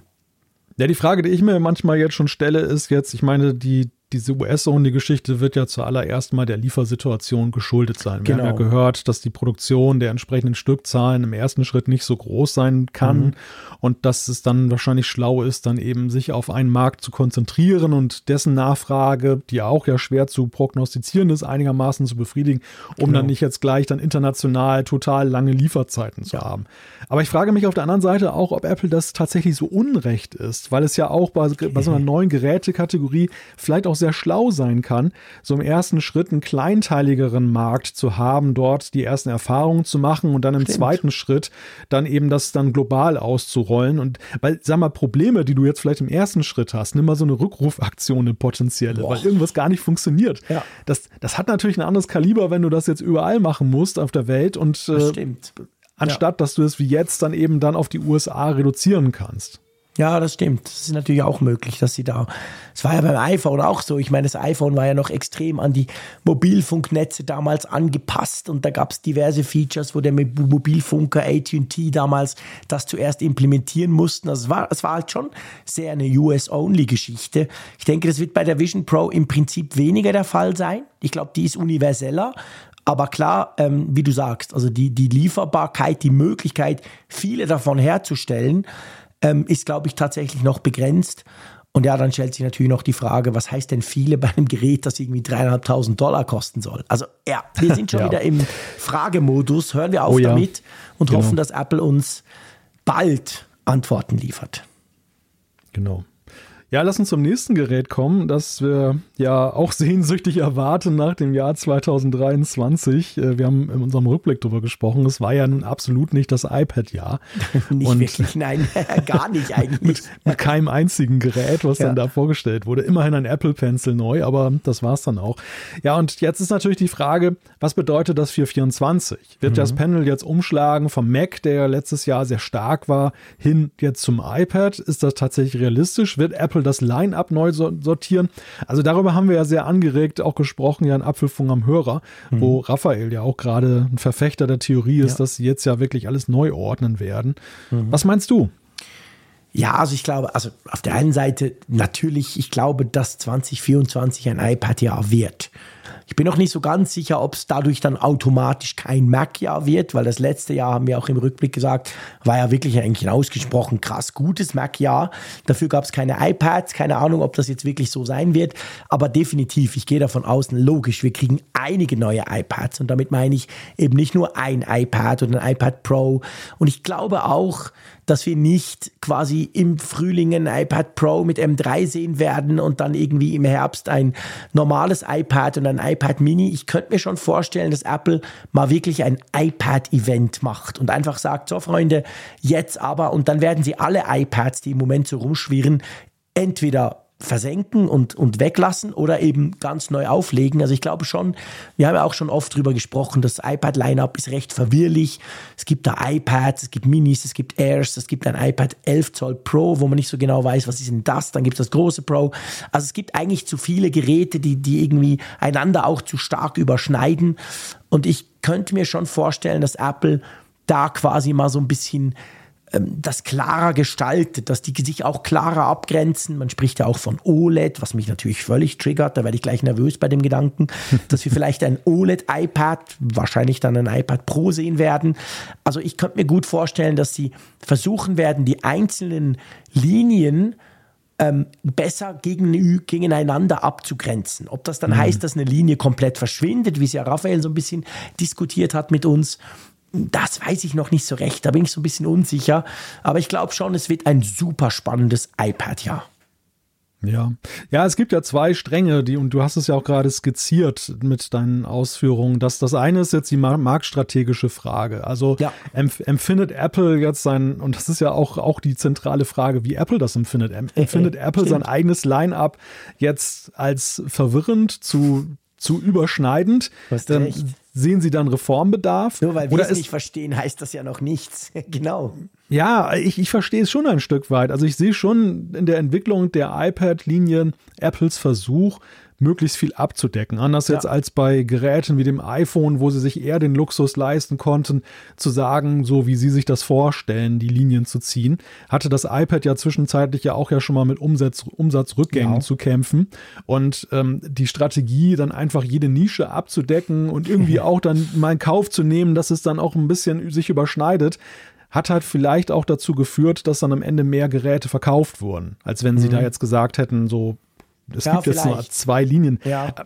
Trotzdem muss ja so eine Strategie auch nicht für immer dann funktionieren oder die richtige sein. Und vor allem, und das ist dann der zweite Strang, ist die Frage, wie, in welchem Verhältnis steht das auch zur, zur technologischen Entwicklung? Also ja. du hast gerade OLED gesagt. Generell ist ja die Frage, und die stelle ich mir nicht erst jetzt in diesem Jahr, wie überhaupt das Tablet sich weiterentwickelt. So, mhm. sag mal, man hat ja, so am Anfang war es ja erstmal überhaupt das Tablet lauffähig zu kriegen. Performant genug, äh, ausreichend äh, aufge, hoch aufgelöste Displays, die ganze Steuerungstechnik, indem man dann halt dann äh, ein Keyboard noch zum Andocken gebracht hat, den Pencil. Da hat sich ja über die Jahre einiges getan. Face ID, also die biometrischen äh, Sensoren, die da noch eingebaut wurden. Aber wo ist die Zukunft? Also was ja. ist eigentlich der Next Step, den wir jetzt schmerzlich vermissen, von dem wir vielleicht noch nicht wissen, dass wir ihn schmerzlich vermissen beim mhm. Tablet? Und ja, also da, da, leide ich vielleicht auch ein bisschen an Fantasielosigkeit, weil ich jetzt einfach mit meinem derzeitigen iPad so, so sehr zufrieden bin. Ich, ich, ich habe nicht so ein Defizitgefühl, dass ich so denke, nee, boah, das, das, das, das fehlt mir jetzt total. Das ist ja das Problem, sage ich mal, vom iPad. Ich meine, letztendlich technologisch gesehen ist es ein schönes Problem, aber die Dinger altern unglaublich gut. Also anders als selbst bei einem Smartphone, wo du dann vielleicht mal denkst, ja, aber komm, ah, mh, hm, ja, Kamera, guck mal die Konkurrenz, wow, krass, will ich auch. Äh, diese iPads, die sind einfach unglaublich gut und vor allem sind sie unglaublich viel besser als die Konkurrenz, was Apple natürlich so eine gewisse Behaglichkeit und vielleicht auch Gemütlichkeit erlaubt. Und ja. ich glaube schon, dass du natürlich so einen, also nimm mich, ich arbeite ja sehr, sehr viel auf dem iPad Pro, dem 12,9 12, Zoll, dem großen mit M2. Ich, ich, ich hm. liebe das und wenn ich unterwegs bin, habe ich nur dieses Gerät. Und selbst im Büro manchmal, ich, ich nehme meinen Laptop gar nicht hervor. Ich mache alles auf dem iPad. Mich zu überzeugen, ein iPad Pro der neuen Generation zu kaufen, ist mega schwierig weil ja. mir nichts in den Sinn kommt, warum ich denn dieses tolle iPad aufgeben könnte, außer eben vielleicht so ein OLED-Display. Also ich glaube, ja. dass, dass Apple halt auch ein bisschen das befeuern muss, weißt du, dass, dass man, man hat schon einen krassen Level. Ich behaupte mal, es gibt nicht viele, die sagen, wow, das iPad ist einfach zu langsam, sehr schwierig. Du hast fast für jede Art schon ähm, Möglichkeiten im Moment ein passendes, für dich passendes iPad zu kaufen. Und jetzt haben sie mal ein Jahr gar nichts gemacht und jetzt müssen sie halt wieder so ein bisschen nicht nur die Werbetrommel rühren, sie müssen halt irgendwelche plakativen Features bringen, denke hm. ich. Ja, ich glaube, dass, dass die wirklichen Wünsche, die einige haben, aber für Apple auch dann schwer zu erfüllen sind. Das OLED-Display ist jetzt eine, wahrscheinlich ein für sie noch relativ einfacher ja, Weg, den sie da gehen können. Einfach das Display noch weiter verbessern und das werden dann, wird dann eine Zahl X der Nutzer dann wertschätzen ja. und sicherlich auch überlegen, sich ein neues Gerät zu kaufen. Aber wenn ich so meinen eigenen, meine eigene Benutzung mal so bedenke, mhm also das fängt damit an mit einer Scheibenwischanlage, die ich gerne hätte für das iPad, aber das ist natürlich einfach für das Gekrabbelte dann immer. Aber das ist etwas, was man nicht auflösen kann. Aber das geht dann eben auch, also es sind widersprüchliche Wünsche, die man teilweise hat. Insgesamt mhm. denke ich manchmal im Vergleich, weil die MacBooks auch so dünn und leicht geworden sind, ein Tablet war irgendwann mal bei mir so besetzt von dem Gedanken, das ist ja viel leichter und dünner als jetzt ein MacBook. Stimmt. Mittlerweile ist das ja so, dass wenn ich die nebeneinander lege, jetzt im ja. Magic Keyboard dann einge, äh, eingehegt, Killer.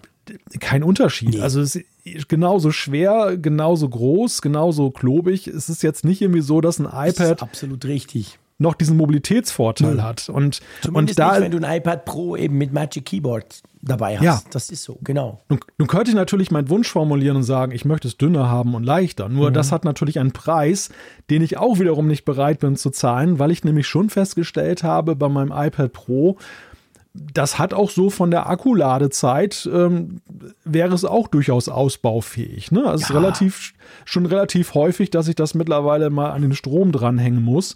Ich und, auch. Also das sage ich ja schon lange. Ich finde sogar das Große. Ja ähm, klar, du, du, bist völlig richtig. Also wir, wir, wir, haben Wünsche, die sich gegenseitig quasi ausschließen, aber ja. mir es auch so. Ich, ich, ich war von Anfang an vom iPad Pro, seit sie da so flach wurden natürlich und dieses Schöne mit Face ID und so, war ich von der Akkulaufzeit eher enttäuscht. Ganz einfach, weil wenn ich einen MacBook, ein MacBook Air nehme oder auch ein Pro, hat das, sorry, eine viel bessere Akkulaufzeit als mein iPad Pro.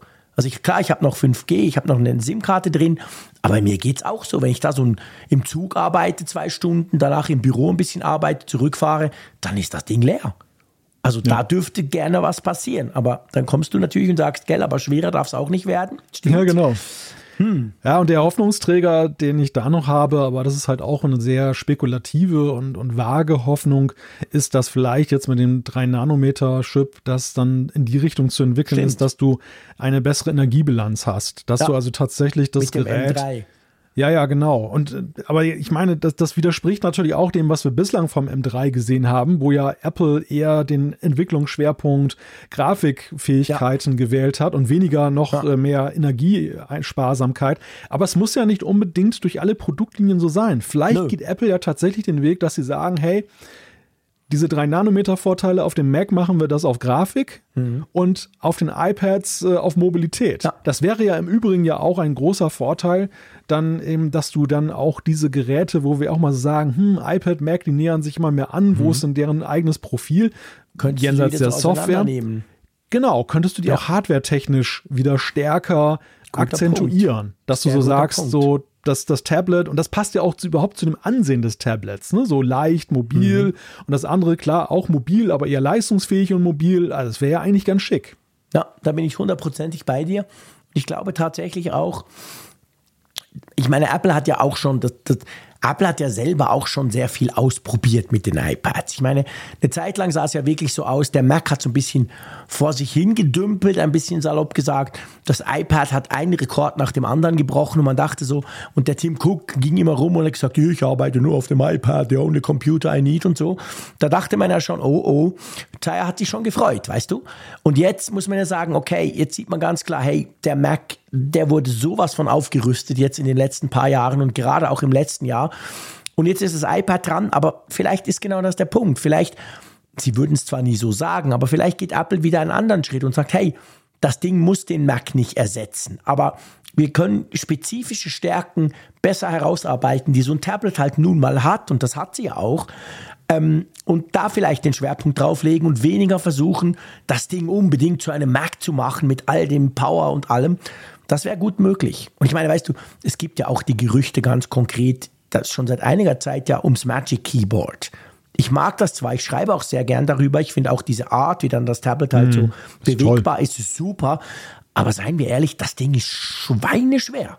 Das ist genau gleich schwer wie mein iPad Pro. Und das ja. macht es dann auch so wieder ein bisschen klobig im Rucksack. Vielleicht kriegen wir da irgend so was Cooles, was leichter ist. Who knows? Ja, das ist natürlich auch so ein bisschen der Versuch, irgendwas zu finden, was aus Wasser Wein macht oder aus Steinen Gold. stimmt, weil man, man, muss ja, wenn man die Entwicklung der, der Tastaturen fürs iPad ansieht, haben wir eigentlich ja das bekommen, was wir uns von Anfang an gewünscht Absolut. haben. Jetzt mit dem jetzigen Magic Keyboard. Wenn ich an die ersten Labber-Dinger da denke, oh Gott, Diese das war ja. Tastaturen und so, genau. Ja, das, das, das Tastenverhalten war grausam, mhm. die, die Dinger generell waren sehr instabil. Klar, das, man konnte das Tablet Cola drüber leeren und nichts passiert. Ist mir mal das passiert. war toll, das war ja. cool, konntest es gleich abwaschen. aber ich meine, das ist ein Vorteil, ja. den muss ich nicht zwingend haben. Ja, ja, genau. Nein, aber ansonsten ist es ja wirklich so, sag ich mal, diese Schwere, die das hat, da ja. gebe ich dir recht. Und die Klobigkeit, aber die hat natürlich auch den unbestreitbaren Vorteil, dass man einfach unglaublich gut auf diesen ja immer noch sehr dünnen Tasten schreiben kann. Ja, und es ist stabil, das ganze Prinzip. Ich habe nie Angst, dass mir mein iPad irgendwie rausrutscht, zuklappt oder irgendwas. Das ist einfach also, super stabil. Ja. Mir, mir waren mobile Tastaturen immer ein Graus und ja, ich hätte stimmt. mir auch niemals vorstellen können, dass ich mit einer Freundschaft schließe. Aber das, das jetzige iPad äh, Pro mit, der, mit dem entsprechenden Magic Keyboard, da gehe ich genauso ran wie an ein MacBook. Ich, ich denke da gar nicht mehr drüber ja. nach. Und Bin das, das ist bei dir. Also, also sag mal, das ist die höchstmögliche Auszeichnung ja. und trotzdem auch da, ja, bin ich dann auch so fordernd, dass ich dann wiederum so denke, aber ja, wenn es dann noch ein bisschen dünner wäre und leichter. Freunde. Ja, genau. also gut, aber ich glaube, wir sind uns einig, das wird wahrscheinlich ein richtig cooles iPad, ja, oder? Ja, zumindest denke ich, wäre es an der Zeit, weil einfach äh, das, das so ein bisschen so der Tsunami-Effekt, ne? mhm. ne? das, das Meer ist zurückgegangen, es muss ja eigentlich mal eine Welle kommen. Mhm. Äh, das ist ein negatives Bild, was ich da gebrauche, aber so du verstehst es vom, ja. vom, von der Aussage her. Also die, diese, das ist so ein bisschen die Ruhe vor dem Sturm, mhm. die wir da vielleicht letztes Jahr gesehen haben. Ja, genau, das glaube ich auch. Vielleicht noch ganz kurz, bevor wir dann weiter schwingen. Denkst du auch vielleicht ein Event, statt so quasi die iPad verteilt übers Jahr zu bringen? Ich finde diese These ganz interessant, die da momentan überall diskutiert wird und mhm. die da kursiert, dass man sagt, äh, ein Zentralevent fürs ja. iPad. Also unvorstellbar. Das tut lustig. ja, also so, so unvorstellbar finde ich es nicht, weil wir ja auch jetzt mit dem Mac genau das gleiche gesehen ja, haben. Genau. Jetzt mit der Vorstellung der M3-Generation, die ich ja auch so ja, was ich sehr sinnhaft fand. Also ich fand es vorher nicht blöd, weil es hatte gute Gründe, warum sie es anders gemacht haben mit der Verteilung. Aber es war jetzt irgendwie auch ein interessanter und guter Strategiewechsel, dass sie jetzt beim M3 gesagt haben und so, jetzt stellen wir euch mal alles auf einmal vor. Ja. Und so könnte das beim iPad vielleicht auch sein. Denn ich glaube, so Kaufentscheidungen, die jetzt entstehen, wenn im Frühlingsevent irgendwie nur ein oder zwei iPads vorgestellt werden und es bleiben so viele offene Fragen, ja. werden davon beeinflusst werden. Und zwar dahingehend beeinflusst, dass viele dann doch abwarten und sagen, ah, wer weiß, vielleicht möchte ich doch lieber ein Pro haben, statt meinetwegen das R oder das Standardding, was jetzt vorgestellt wird. Keine Ahnung, ich bin jetzt rum, ne? Es, ja. Die Namen sind gegriffen. Aber dass das auf jeden Fall so eine abwartende Reaktion entsteht. Und mhm. wenn Klarheit besteht, ja, dann hätte das den großen Vorteil, dass die Leute halt losgehen und dann auch wirklich kaufen, von dem sie denken, dass es am ja. besten zu ihnen passt. Ja. ja, genau, das denke ich eben genau auch. Gut, also iPad, wir harren gespannt der Dinge, die da kommen. Lass uns zum iPhone kommen. Da gab es ja auch gerade wieder aktuelle Gerüchte. das Ganze wird langweilig, konnte man heute lesen. ja, ein Déjà-vu mit dem letzten Jahr, ja, würde ich genau, fast sagen. Genau. Da, da haben wir das ja auch äh, so gehört, dass das iPhone 15 ja nicht zu bieten hat und überhaupt alles Vision Pro. Ja, ach, ich weiß nicht. Ich finde das schwierig. Ich glaube aber trotzdem, dass, und das ist ja nun keine neue Entwicklung des Jahres 24, dass das iPhone insgesamt natürlich verglichen mit der Entwicklung vor zehn Jahren schon in deutlich größeren Designintervallen ja. mittlerweile denkt. Also, dass du nicht mehr jetzt so alle drei bis vier Modelle dann mal so einen größeren Design-Change mehr hast, sondern dass Apple eigentlich an der Grundform augenscheinlich länger festhält ja. und dann eher so guckt, wo kann man mal einen neuen Knopf einbauen und äh, wie kann man irgendein Feature, eine Kamera oder das Display dann da, da verbessern. Also ich erwarte für mich jetzt nicht, dass wir ein großes, sensationelles, äh, sensationell anderes iPhone sehen werden. Mhm. Jetzt, das äh, ja. komplett anders aussieht oder so. Ja, ja, das geht mir auch so. Das erwarte ich eigentlich auch nicht. Und ich muss, ich muss ja schon sagen, also das iPhone entpuppt sich, also jetzt das 15 oder in meinem Fall das 15 Pro Max, entpuppt sich wirklich, finde ich, so ein bisschen als das ist ein Gerät, ich hatte schon mega Freude. Ich war ja auch in Cupertino dabei, als es vorgestellt wurde. Aber je länger ich es nutze, desto mehr habe ich dran Freude. Und das kann ich jetzt ganz ehrlich nicht von jedem iPhone sagen in den letzten paar Jahren. Meistens ist so eine Anfangseuphorie mega geil und dann, ja, dann ist es wieder ein iPhone und man nutzt es ein Jahr, weil man sowieso das iPhone nutzt und im Ökosystem drin ist und okay ist. Aber bei dem Ding, ich weiß nicht, ich habe an der Kamera immer wieder entdecke ich Dinge, wo ich denke, wow, krass, also dieses Fünffach sogar bei Dunkel und und ey, ich sag's jetzt ganz offen, ich, ich ich, ich habe mir was bestellt, Malte. Das passt jetzt hier nicht ins Apfel von Glaskugel, aber man kann es ja trotzdem vielleicht sagen. Ich habe mir so ein komisches Teil bestellt, was du auch hast. Eine Tasche. Genau. Ah. Natürlich nicht so eine komische Socke. Es muss dann schon Leder sein und ein bisschen, ne? entsprechend auch ein bisschen teurer. Ja. Einfach, weil ich habe letztens wieder mal mein Case gewechselt. Ich mache das ja ab und zu, das weißt du ja. Mhm. Und dann dachte ich wieder, meine Fresse ist dieses Titan und in meinem Fall jetzt das Naturtitan einfach geil. Ich liebe hm. diese Farbe. Es ist einfach der Hammer. Und ich werde tatsächlich, ich werde das natürlich hier im Apfelfunk dann auch entsprechend ähm, kundtun und ihr könnt mich sozusagen begleiten, bis es mir zerbricht. Aber ich werde mal versuchen, ob das vielleicht was wäre, so eine blöde Tasche. Dann ist es trotzdem ein bisschen geschützt, aber hier und da habe ich es in der Hand und denke, wie schön es doch ist. Also erfüllt mich mit einem gewissen Stolz, dass ich dich dahingehend anscheinend beeinflussen konnte. Ja, bei mir war es ja tatsächlich also auch eine Entwicklung, die jetzt nicht motiviert war, jetzt primär davon, das Gerät so sehen zu wollen, mhm. aber wo, wo es dann einfach jetzt, wo, wo es dann eben ja auch noch so schön geworden ist, dann von großem Vorteil war, ne? Mhm. wo ich dann so mhm. dachte, ja cool, dass du vor ein paar Jahren jetzt auf diese Socke umge umgestiegen bist und jetzt, ja. jetzt äh, ist es nicht mehr so dieser Effekt, den, den man ja vielleicht anfangs eben hat, dass man eben so sagt, okay, ich muss es jedes Mal aus der Socke rauspulen, ja. ne? das ist ja. ja, schon, schon ein Unterschied eben zum Case. auf der anderen Seite hat das einfach bei mir ja das abgelöst, dass ich ständig aufs Display geguckt habe, ob ein neuer Mikrokratzer drauf ist. Ja. Also so, und das ist, und das ist eigentlich positiver besetzt, weil ich sehe jetzt keine Mikrokratzer mehr und das freut mich mhm. jedes Mal. Ja, ja, genau. Nee, ich bin wirklich gespannt. Also bei mir geht es tatsächlich ums Design für einmal. Aber ja, ich weiß eben auch, ich bin viel ungeschickter als du. Von dem her macht mir das natürlich ein bisschen Sorgen. Mal schauen. Ja. Ich werde ja. berichten. Aber aber zum iPhone, also mhm. weil du ja auch gerade das iPhone 15 angesprochen hast und du hast es ja auch mal wieder gesagt, dass ja das iPhone 15 war ja nun auch ein sehr großer Sprung, ja. jetzt das, das Standard-iPhone vom iPhone 14 genau. kommt. Dass das jetzt in diesem Jahr nicht so gewaltig sein wird, ja, da, da muss man kein großer äh, Prophezeier sein, um das dann da. S-Jahr. fällt mir gerade ein, der Prophezeier. Das wäre auch nochmal ein schöner der Titel für irgendein Video von. Das wäre eigentlich cool, genau. Der da in St. Gallen, der Prophezeier. So hätte er eigentlich sein Video über den Jahresausblick nennen können. Sehr schön. Der Malte mit den crazy Überschriften immer. Ähm, ja, aber auf jeden Fall, ich, ich, ich sehe das auch so. Also, was ich eigentlich damit sagen wollte, ich wollte gar nicht jetzt über meine persönliche Hüllen diskutieren, sondern ich glaube, das iPhone 15, oder ich sage das ganz, ganz offen, das iPhone 15 ist ein größeres Update, sowohl das 15 wie aber auch das 15 Pro. Ich, ich werfe die da beide in einen Topf, als man vielleicht so am Anfang dachte. Man dachte so, ja, okay, ein bisschen Titan, ein bisschen USB-C, aber hey, Freunde. Aber im Alltag hat das alles einen krassen Effekt, merke ich bei mir, der wirklich seit bah, seit 2008 nur iPhone, also iPhones mit sich rumträgt. Mhm. Und, und das, glaube ich, das würde natürlich dann erklären, wenn wirklich das iPhone 16 natürlich überall ein bisschen besser wird, keine Frage, aber jetzt nicht nochmal so ein boah, komplett neues Design und irgendwie Notch weg oder beziehungsweise Dynamic Island kleiner oder was auch immer, sondern mehr so eben ein S-Jahr wäre ich. Ich könnte das verstehen, weil ich je länger, je mehr nach wie vor immer noch sogar mehr begeistert bin von dieser diesjährigen Produktlinie beim iPhone. Ja, erstens das, also ich bin auch sehr zufrieden mit dem iPhone und man muss halt auch mal schauen, ob jetzt diese großen Aha-Momente dann eher Effektheischerei sind, ja. die dem Marketing dienen oder ob sie ja. nachhaltig auch einen Nutzen entfalten. Genau. Wir haben ja schon solche und solche Features gesehen. Also wenn ich jetzt zum Beispiel den, den Action-Button ansehe, äh, den ich so von der Grundidee nach wie vor gut finde, ja. aber ich stelle dann doch fest, dass seine Position da oben links sehr ungünstig Völlig ist. Dass ich, Bei mir auch. Dass ich ihn dass ich ihn effektiv dann doch nicht viel benutze, weil meine Hand da halt nicht hinkommt.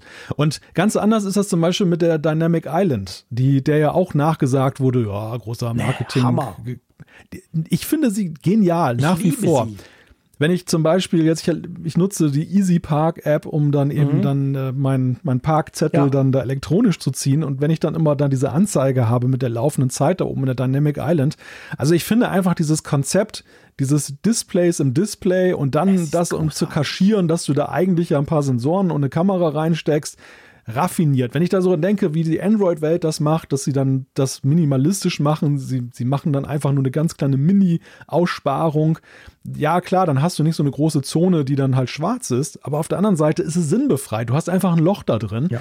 und du weißt nicht warum. Also du weißt schon warum jetzt technisch, aber du weißt nicht, es, es, es entfaltet keinen Nutzen genau, irgendwie. Ja. Und, und Apple hat das irgendwie so verkauft und hat da eine Kunst draus gemacht.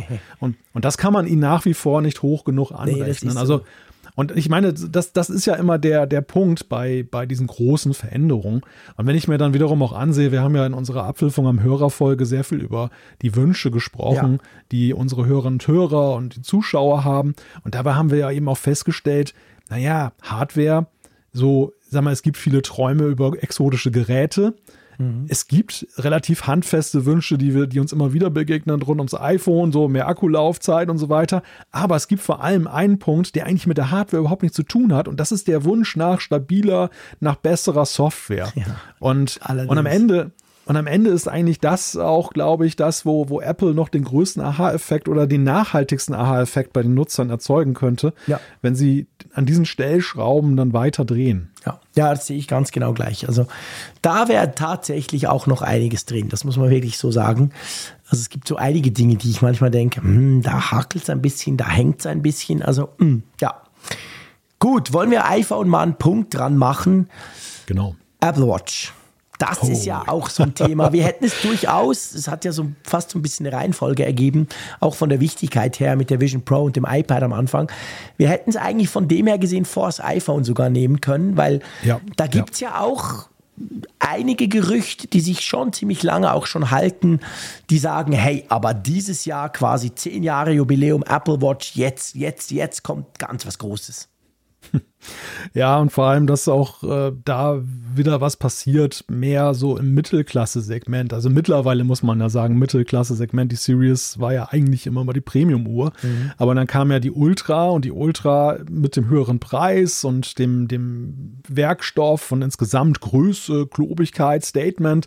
Die hat ja der Series dann doch in den letzten beiden Generationen ganz schön die Show gestohlen. Ja. Die, die, die Series hat zweifellos ihre Freunde und nach wie vor auch diejenigen, die sagen, aus, aufgrund aufgrund von Ästhetik, Preis, ähm, Größe wollen mhm. sie lieber die Series und hat sich ja auch eigentlich jetzt prächtig weiterentwickelt. Absolut aber nicht spektakulär. Und die Frage ist halt letzten Endes, muss da nicht auch mal wieder etwas hin, dass man nicht jetzt das Gefühl hat, dass diese Series nur da im Schatten der Ultra segelt. Und das könnte tatsächlich am Jahr 10 jetzt dann eben genau dann passieren. Ja, also ich glaube auch, dass, oder ich könnte mir wirklich vorstellen, dass wir eine, eine, überarbeitete Series sehen wollen, die eben weitergeht als, ja, der Rand ist 0,03 Millimeter größer oder kleiner und, und so und das Display ist heller, sondern dass wir wirklich ein neues Design sehen. Ich glaube, wenn, dann werden wir es definitiv bei der Series sehen und nicht bei der Apple Watch Ultra. Ich glaube ja, nicht, ja. dass die schon nach zwei Jahren dann Nein. ein komplettes Redesign kriegt, definitiv nicht. Also ich glaube, da bleibt es wahrscheinlich plus minus, vielleicht kommt die schwarze Version, who knows. Aber ähm, die Series, das denke ich auch. Und du weißt ja, ich freue mich ja grundsätzlich immer über neue Designs, weil ich Apple auch nach vielen, vielen Jahren nach wie vor zugute halte, dass die Designs, die sie machen, mir eigentlich im Allgemeinen immer gefallen. Es gibt nur eine große Angst, die mich plagt. Und die plagt mich vor allem, wenn ich mich umdrehe, meinen Schrank hinter mir angucke, meinen kleinen Technikschrank und da eine konkrete Schublade öffne. Da sind ganz, ganz, ganz, ganz, ganz, ganz viele Apple Watch Armbänder drin. Und es gibt ja wirklich auch viele Gerüchte, da haben wir schon, ich glaube, vor einem Jahr schon drüber gesprochen, die sagen, ja, hey, jetzt ist es soweit, jetzt wird der Apple Watch Band Connector gewechselt. Also sprich, der Frick kann alle seine alten Armbänder dann nicht mehr nutzen. Hm. Ja, ja, das ist natürlich auch so ein Evergreen, der uns jedes Jahr irgendwie ja, ereilt, dass wieder die Panik ausbricht. Aber dieses Jahr muss doch das Armband sich wechseln und dann ist alles vorbei.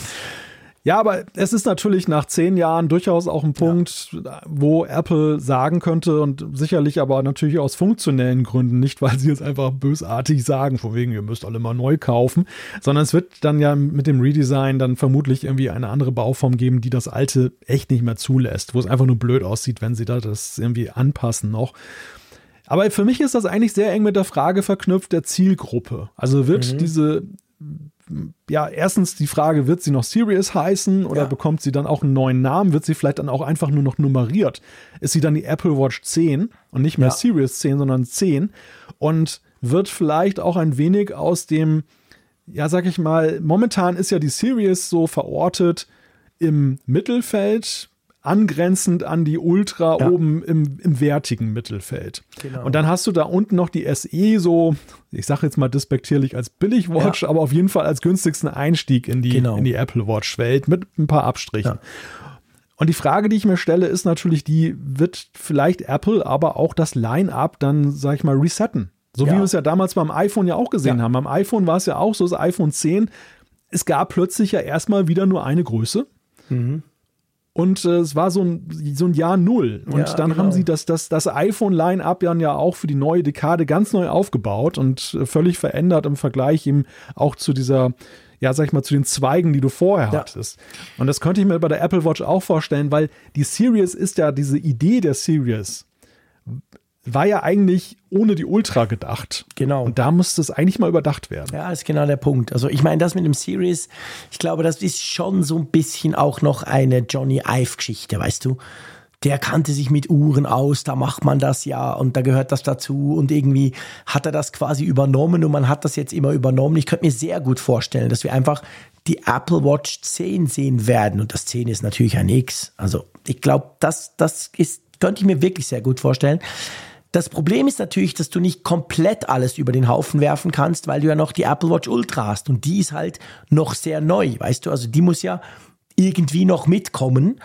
Und dann stellt sich natürlich schon zum Beispiel beim Armband-Connector die Frage, wenn du das machst, wenn du sagst, okay, nach zehn Jahren kann man das tun, kleine Klammer auf, Verschwörungstheorie, aber ähm, wenn du mal guckst, die meisten so Steckerstandards bei Apple, die sind immer ungefähr zehn Jahre.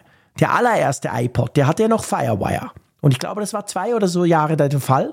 Danach kam ja der 30-Pin-Connector. Der ist, glaube ich, nach ziemlich genau zehn Jahren rausgeflogen zu Lightning. Lightning, wie wir alle wissen, ist jetzt quasi beim iPhone nach genau zehn Jahren auch rausgeflogen. Ja, ich, es, würde, es würde passen, wenn jetzt der Apple Watch Connector auch rausfliegt in diesem Jahr. Die Frage ist halt, was ist dann mit der Ultra? Bleibt der dann dort oder wird er dort auch gewechselt? Das wäre natürlich lustig, wenn die Ultra ja, dann sozusagen die letzte Rettung ja, der Armbandträger komisch, wäre. Genau. Ja, ja, ja. Also für mich ja, ja ganz gut. praktisch, aber pff, vielleicht. Die, die, die Frage, ja, die Frage, die da aber auch mit dem Armband sich stellt, ist ja, ob jetzt dann mit der Apple Watch 10, wir, wir haben ja schon einige Patente in den letzten Jahren gesehen, mhm. die ja dem Armband auch eine erweiterte Funktion Stimmt. zugesprochen haben, dass man gesagt hat, man könnte das Armband nutzen, um da Batterie reinzubauen, ja. man könnte es nutzen, also ein Wechselakku in gewisser Weise auch, was ja auch neb, nebenbei noch ein sehr sag ich mal, diese Geschichte, ich trage sie rund um die Uhr nochmal deutlich in ein anderes Licht rücken würde. Mhm. Du, du wechselst einfach dein Armband, ja. hast dann eine frische Batterie, du musst sie gar nicht mehr aufladen, du kannst sie wirklich 24 Stunden tragen. Ähm, das wäre so eine Idee, dass du Gesundheitssensoren einbaust, so Blutdrucksensor, da wurde ja auch, gab es ja auch entsprechende Patente, die dann eben das zum Inhalt hatten. Also das, das der Armbandwechsel kann eben auch vielleicht darin begründet sein, dass Apple einfach da die Hardware ins Armband ausbaut. Und vielleicht ist es ja auch gar kein Abschied, der so, so ein vollständiger Abschied von den alten Armbändern, sondern dass mhm. sie vielleicht irgendwie doch noch kompatibel sind, aber du dann eben ganz neue Funktionsarmbänder bekommst, die nur mit der Apple Watch 10 funktionieren und dementsprechend und wahrscheinlich auch viel lukrativer sind für die Leute. Ja, ja, ja das stimmt. Das ist auch eine gute Möglichkeit. Also es wird auf jeden Fall super spannend. Und wenn ich denke, wir haben jetzt erst vier Produkte besprochen in unserer kleinen Glaskugel, aber abgesehen vielleicht vom iPhone, das darf man fairerweise sagen, drei könnten mega spannend werden. Das wird ein recht ein geiles ja. Jahr, oder? Ja, ich würde auch sagen. Das, das gucken wir uns an das Jahr. Ja, genau, das gucken wir uns definitiv an. Da machen wir noch ein bisschen weiter Podcast.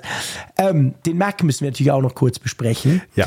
Da ja. geht man ja so ein bisschen davon aus, einfach auch, weil 23 halt, wir haben es ja in unserer Jahresrückblicksfolge auch thematisiert. Wir hatten ja crazy zweimal ein MacBook Pro mit einem Prozessor-Upgrade. Wir haben den Mac Pro bekommen, Mac Studio. Also kam unglaublich viel eigentlich.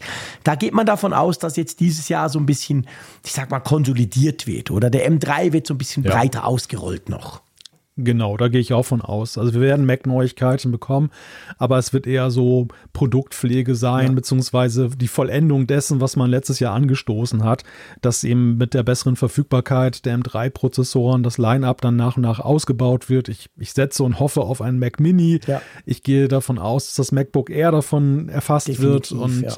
Aber ich, ich gehe nicht davon aus, dass diese ganzen Geräte jenseits des neuen Prozessors so großartig Veränderungen erfahren. Ja, das sind für mich alles nicht. eher so Produkte, ja, die vielleicht so, sag mal, wie wir es gesehen haben letztes Jahr auf der WWDC in so einem schnellen Durchrausch ja. dann eben dann ge gezeigt Oder sogar werden. per Pressemitteilung wie im Januar. Oder damals. sogar, ja, genau, ja. sogar per Pressemitteilung. Vielleicht so kommt ja noch ein M3 Ultra. Da könnte ich mir Stimmt. vorstellen, dass sie, dass sie dem vielleicht ein bisschen mehr Augenmerk schenken, aber auch in Richtung WWDC. Ja. Das haben sie letztes Würde Jahr ja eingeläutet. Passen, genau ja, also das, das sind so meine Erwartungen beim Mac. Kein Jahr, was völlig unspektakulär und ohne Mac sein wird. Also keine Angst habe ich jetzt, ich habe keine Angst jetzt vor einem iPad-Jahr im Mac-Segment. Aber eben nicht jetzt so diese Knaller, die wir letztes Jahr da gesehen ja, haben. Das geht mir ganz genau gleich. Also da rechne ich effektiv genau gleich auch damit. Gut. Was wünschst du dir, oder anders gefragt, was erwartest du von des, bei des, an der Softwarefront? Hm, ja, das ist eine Schwierig gute Frage. Natürlich, schwierige Frage. Ja. Ja, vor allem, da muss man immer sehr stark trennen zwischen Wünschen und Realität ja, und den tatsächlichen Erwartungen. Ich bin bei meiner Frage schon drüber gestolpert. Ja, ja, also ich denke mal, wenn ich den Wunschzettel auch unserer Hörer betrachte, dann wäre es eigentlich das Wichtigste, dass Apple tatsächlich mal guckt, so Bestandspflege auch. Also das so, wir hatten es ja in, in, in Apfelfunk am Hörer sinnbefreite, verwahrloste Apps mal ja. aufgreifen, wie Walkie-Talkie auf der Apple Watch und diese, diese Gegensprechanlage und HomeKit vielleicht mal das zusammenfassen und in einer neuen tollen App integrieren, ja. dass du eben über das Apple-Ecosystem hinaus kommunizieren kannst, was du nebenbei ja jetzt zum Beispiel bei Amazon mit den Geräten wunderbar machen kannst. Mhm. Also ich benutze regelmäßig hier die, die Echos als Gegensprechanlage. Ja. Ja. Das, kann ich, das kann ich mit meinen Apple-Geräten gar nicht, obwohl ich viel mehr davon habe. Warum ist das so? Das möchte ich auch haben. Und das sind so Punkte, wo ich sage, dass die, die, die Grundlagen dafür hat Apple geschaffen. Sie haben es irgendwie nicht formvollendet und es wäre eigentlich jetzt an der Zeit, das mal aufzugreifen. Mhm. Ansonsten, ja, ich meine, unser Evergreen, die Bildschirmzeit vielleicht mal reformieren, solche, solche Sachen. Also ja. Das wäre schön, ne? wenn, das, wenn das so einen Fokus hätte. Ja, das wäre sehr schön. Und ich glaube auch, es wird ja auch immer wieder so ein bisschen, gibt es ja den einen oder anderen, der sagt, ja, mal wieder so ein Design-Refresh bei iOS zum Beispiel. Ich glaube, ich glaube, das haben wir auch diskutiert im Apfelfunk am Hörer, aber ich glaube, wir, wir werden nicht mehr diese ganz krassen Updates sehen, wo alles anders aussieht, wie damals bei iOS 7 ja. oder bei anderen, sondern ich glaube, dafür ist das Ökosystem inzwischen bei Apple selber zu komplex. iOS, iPadOS, mhm. wir haben macOS, was ja auch sehr angeglichen wurde. Wir haben jetzt dann noch neu Vision OS, also wir haben ja nochmal das Gleiche sozusagen, aber eben für die neue Brille. Das macht es natürlich unglaublich schwierig, einfach mal so schnell das Design zu ändern. Und darum glaube ich, wir werden da konstant kleine Verbesserungen sehen, Aktualisierungen, keine Frage. Apple Maps sieht vielleicht ein bisschen anders aus solche Dinge. Aber ich glaube nicht, dass wir sowohl bei iOS oder auch bei macOS irgendwie ganz große Änderungen im Design erwarten können. Ja, ich stelle mir manchmal auch die Frage, ob vielleicht diese Geräte jetzt, was das Design angeht, also auch das Software-Design, ein Stück weit ausentwickelt ja. sind. So, das guter Punkt. Sie, sie, haben, sie haben vielleicht so ihre optimale Form gefunden, denn die Anfangsjahre waren ja doch sehr stark geprägt. Einerseits von der Stilfindung, so wenn ich so an dieses, äh, ja, dieses Retro-Design, wo man so Holzelemente nachempfunden hat und so das war ja so eine Richtung, die man da eingeschlagen hat und dann hat man irgendwann festgestellt, so, naja, Software, User Interfaces dürfen eigentlich lieber gerne modern aussehen. Ja, genau. Und es ist ja, es ist ja eben auch so bei vielen Geräten unseres Alltags, irgendwann haben die ja aufgehört, sich immer neu zu erfinden. Irgendwann mhm. gab es so eine bestimmte Form, die die Leute erwarten, wie sie aussehen. Und klar, es gibt Nuancen von Hersteller zu Hersteller. Und es wird natürlich auch von Modell zu Modell immer mal dran gefeilt. Dann mhm. wird ein kleiner Schatten noch gesetzt hinter das Icon oder es wird mal irgendwie neue Optik, ja. jetzt ein bisschen bunter, ein bisschen, ein bisschen monochromer. Das werden wir sicherlich auch bei Apple weiterhin sehen, alleine weil es ja auch dann, sage ich mal, in der Produktkommunikation auch dann gut läuft, wenn du mal ein bisschen das anders aussehen lässt aber nicht mehr so fundamental anders. Nicht ja, mehr so, dass, dass du jetzt so denkst, das erkennst du gar nicht mehr wieder. Ne? Und ich glaube, auch bei der riesigen Nutzerbasis wird das auch immer mehr zum Risiko, weil einfach, Stimmt. weil, ja, du musst halt sehen, das Smartphone hat sich ja über die Jahre so vom, vom Geek-Device ganz wegentwickelt hin eben zum ja, zum Device, was eigentlich jede Altersgruppe und jede Nutzergruppe und Erfahrene wie nicht Erfahrene erfasst. Und ja die, die große Masse Mensch mitzunehmen in Großteilen. Mhm. Ich, ich finde das auch eine riesen Herausforderung. Du musst da sehr behutsam rangehen mit. Ja, das ist so. Das ist so. Das ist ein guter Punkt. Ich meine, das war bei iOS 7 natürlich noch viel risikofreier, sage ich mal. Da hatten wir nicht im Ansatz diese Verbreitung der Systeme. Ja, genau. Aber gut. Wollen wir zur Glaskugel noch einen Punkt machen? Ich meine, was wir noch gar nicht gesprochen haben, wir haben jetzt Software. Also zum Beispiel, das haben wir auch gesehen bei den Wünschen unserer Hörerschaft, die, sie, die ihr uns geschickt habt. Äh, AirPods, AirPods Max, da vielleicht mal ein Update. Also ich würde mich wahnsinnig freuen. Ja, das nehmen wir natürlich gerne, vor allem wenn es uns Fort, wenn es Vorteile bringt. Ja, ich bin tatsächlich gespannt. Das, das sind so die, die Geräte, bei denen ich immer am unsichersten bin, Schon. was so Zukunftsvorhersagen angeht. Also, mhm. Also, dass, dass es vielleicht an der Zeit ist oder dass es vielleicht Ideen gibt, was man damit machen könnte, ja. Aber ob Apple diese, diese Wege tatsächlich beschreitet und gerade so im Bereich Smart Home, ich meine, das kursiert ja seit vielen Jahren, ja. dass da gesagt wird, Apple wird irgendwas machen, was Smart Home dann stärker unterstützt. Mhm. Ja, zeitweise habe ich gedacht, ja, letztes Jahr, als wenn du mich da gefragt hättest, jetzt gerade mit Blick auf Matter und diese Neuerfindung von HomeKit, habe ja. ich auch gedacht, das könnte sein. Mittlerweile habe ich so das Gefühl, irgendwie, ja, Matter ist dann doch nicht so spannend, wie mhm. das angekündigt wurde. Und äh, ja. ich, ich weiß nicht, ob man da jetzt so erfolgreich so ein Produkt lancieren kann schwer zu sagen. Aber das, da, da, da habe ich dieses, das größte Risiko auch, ähm, dass, dass ich mich da, glaube ich, täusche und, und äh, ja. da was falsch einschätze. Ich weiß, was du meinst. Ja, das stimmt. Das ist tatsächlich immer sehr schwierig vorauszusehen. Also gut, ich meine eben, wir haben ganz, ganz große Produkte, die wahrscheinlich auch große Änderungen oder Umwälzungen erfahren könnten in diesem Jahr. Wir haben natürlich mit der Vision Pro, die irgendwie alles überstrahlt, weil es was komplett Neues ist. Also, hey, ich meine, das hat doch Potenzial für richtig, richtig viel Apfelfunk, oder? Ja, das, also ich glaube, das nehmen wir jetzt einfach mal so generell mit, dass es einfach jetzt ein spannendes Jahr werden könnte und äh, dass, dass, dass wir einfach viel zu sprechen haben. Und darauf freue ich mich besonders. Ja, ich auch. Das ist genau das Highlight daran. Das wird richtig cool. So, lass uns ein bisschen, ich hätte fast gesagt, ins Tagesgeschäft einsteigen. Das tut komisch. Das andere ist auch Tagesgeschäft, aber. Back to work. Back to work, genau. Äh, hören wir mal auf Glaskugel und Raten und Wünschen, sondern ja. kommen wir mal zu den harten Fakten. Und da gibt es ja jetzt eine Geschichte, Operation Triangulation genannt. Ähm, man spricht vom raffiniertesten Explorer aller Zeiten. Klär uns da mal auf.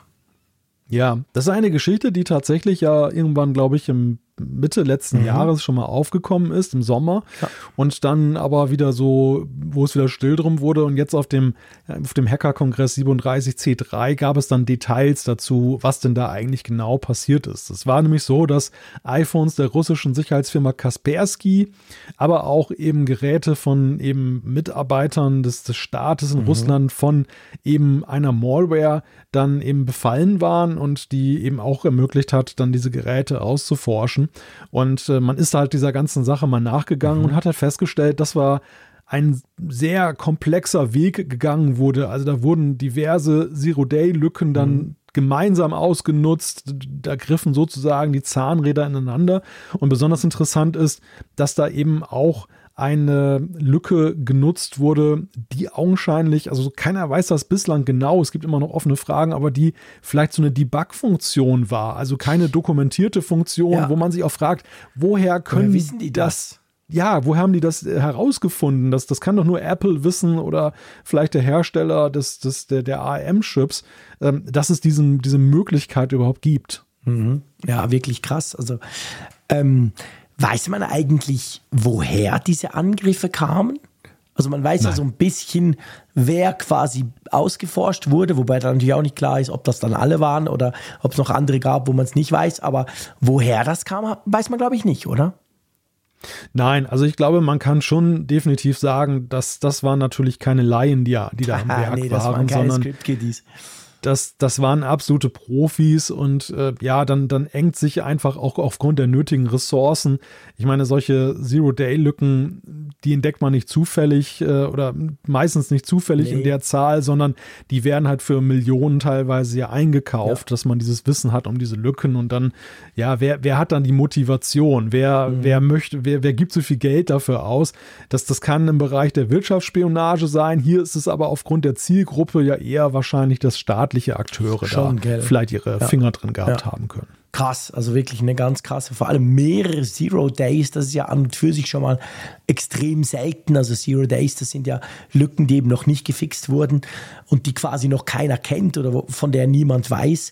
Die sind mega selten, die werden natürlich unter den bösen Buben auch extrem teuer gehandelt, damit es eben so bleibt. Und dass da auch gleich mehrere involviert waren, das zeigt natürlich, wie extrem komplex und wie extrem breit dieser Angriff eigentlich auch war. Ja, und was, was natürlich eine gewisse Gefahr ist, also es ging ja auch sehr, sehr krass durch die Medien, mhm. diese, diese Erkenntnisse, die man jetzt gewonnen hat. Und es bleibt natürlich ein wenig der Eindruck so auf den ersten Blick hängen, so von wegen, oh, iPhone unsicher, ja, wie konnte das sein stimmt. und so weiter. Und Apple hat ein Hintertürchen. Ja. Aber ich, ich glaube, man muss das eher so in, in dem Kontext sehen, wie ein extrem professionell ausgeführter Banküberfall genau. oder ein, ein Einbruch, ja, wo, wo genau. einfach, sag ich mal, so viel kriminelle Energie oder, oder Energie einfach generell investiert wurde in ja. diese, das Ausnutzen, dass man sagen muss, das kann eigentlich jede Plattform und jedes Gerät betreffen, weil es immer solche Lücken gibt. Aber diese Konstellation, die so aufzurufen, ja, du kannst halt Vorkehrungen treffen, aber irgendwo hat das natürlich auch seine Grenzen. Gleichwohl stellt sich natürlich die Frage, ähm, und da bin ich auch gespannt, ob wir da noch neue Erkenntnisse irgendwann gewinnen, dass diese, diese geheimen Funktionen, die ausgenutzt wurden, dieser mögliche Debug-Modus, was es damit auf sich hat. Also ja. ob da, da nochmal was zu hören ist, ähm, was da genau passiert ist. Da bin ich auch sehr gespannt, ganz genau, ob wir da noch ein bisschen mehr erfahren werden. Gut, dann das nächste Thema geht um einen Co-Piloten, der jetzt äh, für Apple-Geräte ähm, erschienen ist. Und das Spannende ist, man kriegt eigentlich unglaublich viel KI, ohne dass man dafür zahlen muss. Erklär mal, worum es geht. Ja, das ist eigentlich das Spannende vor allem daran. Wir haben ja schon ChatGPT von OpenAI als App ja. auf dem iPhone und jetzt mit dem Copilot, der ja Microsoft arbeitet ja mit OpenAI zusammen, also auch auf diesen GPT-Modellen basiert, hast du halt die kostenlose Möglichkeit, GPT-4 zu benutzen. Das musst du, GPT-4 musst du, mhm. ähm, wenn du, wenn du das bei ChatGPT haben möchtest, kannst du es nur mit einem Plus-Account machen. Genau, der kostet da so zwischen pro Monat. Ja, Genau, irgendwie so je nach Wechselkurs ja. oder, oder zahlweise genau. 23 bis 25 Euro. Und ja, jetzt kannst du dann eben einfach einen Schalter umlegen und dann kannst du das darin nutzen. Krass. Brauchst, brauchst auch gar keinen Account. Also ja, den, den brauchst du nur. Gell? Nein, genau. Das kannst du so machen. Du hast den Vorteil, wenn du einen Microsoft-Account mhm. hast und aber auch einen kostenlosen, dass du zum Beispiel die Zahl der Antworten pro, sag ich mal, Anfragebaum erhöhen kannst. Die ja. sind halt in der, in der ähm, ohne Login-Variante liegen die bei maximal fünf. In der Login-Variante kannst du bis zu 30 Fragen pro Thread dann ja. fragen oder beziehungsweise weiterführende Fragen stellen. Und du hast noch den Vorteil, wenn du eingeloggt bist, du kannst auch den Bildgenerator Dolly 3 dann damit das ist halt gebrauchen. Halt cool, genau. Ja. Übrigens der erste der bei mir mal passable und nutzbare Ergebnisse dann auch ja, rausgeworfen hat. Du hast, du hast, mal was geschrieben gehabt, da dachte ich so, ob ich, ob, ob ich mal auf dich zugehen, weil ich dachte, ich habe ganz andere Erfahrungen gemacht, aber es stimmt, ich nutze tatsächlich, also ich nutze ChatGPT auch in der bezahlten Version, wir nutzen das auch auf Arbeit ziemlich intensiv und ich hatte immer mit Dali und dachte eigentlich, hm, Dali, okay, es ist vielleicht nicht ultra realistisch wie andere, aber du, du, du erreichst eigentlich relativ schnell, finde ich, sehr ansehnliche Geschichten.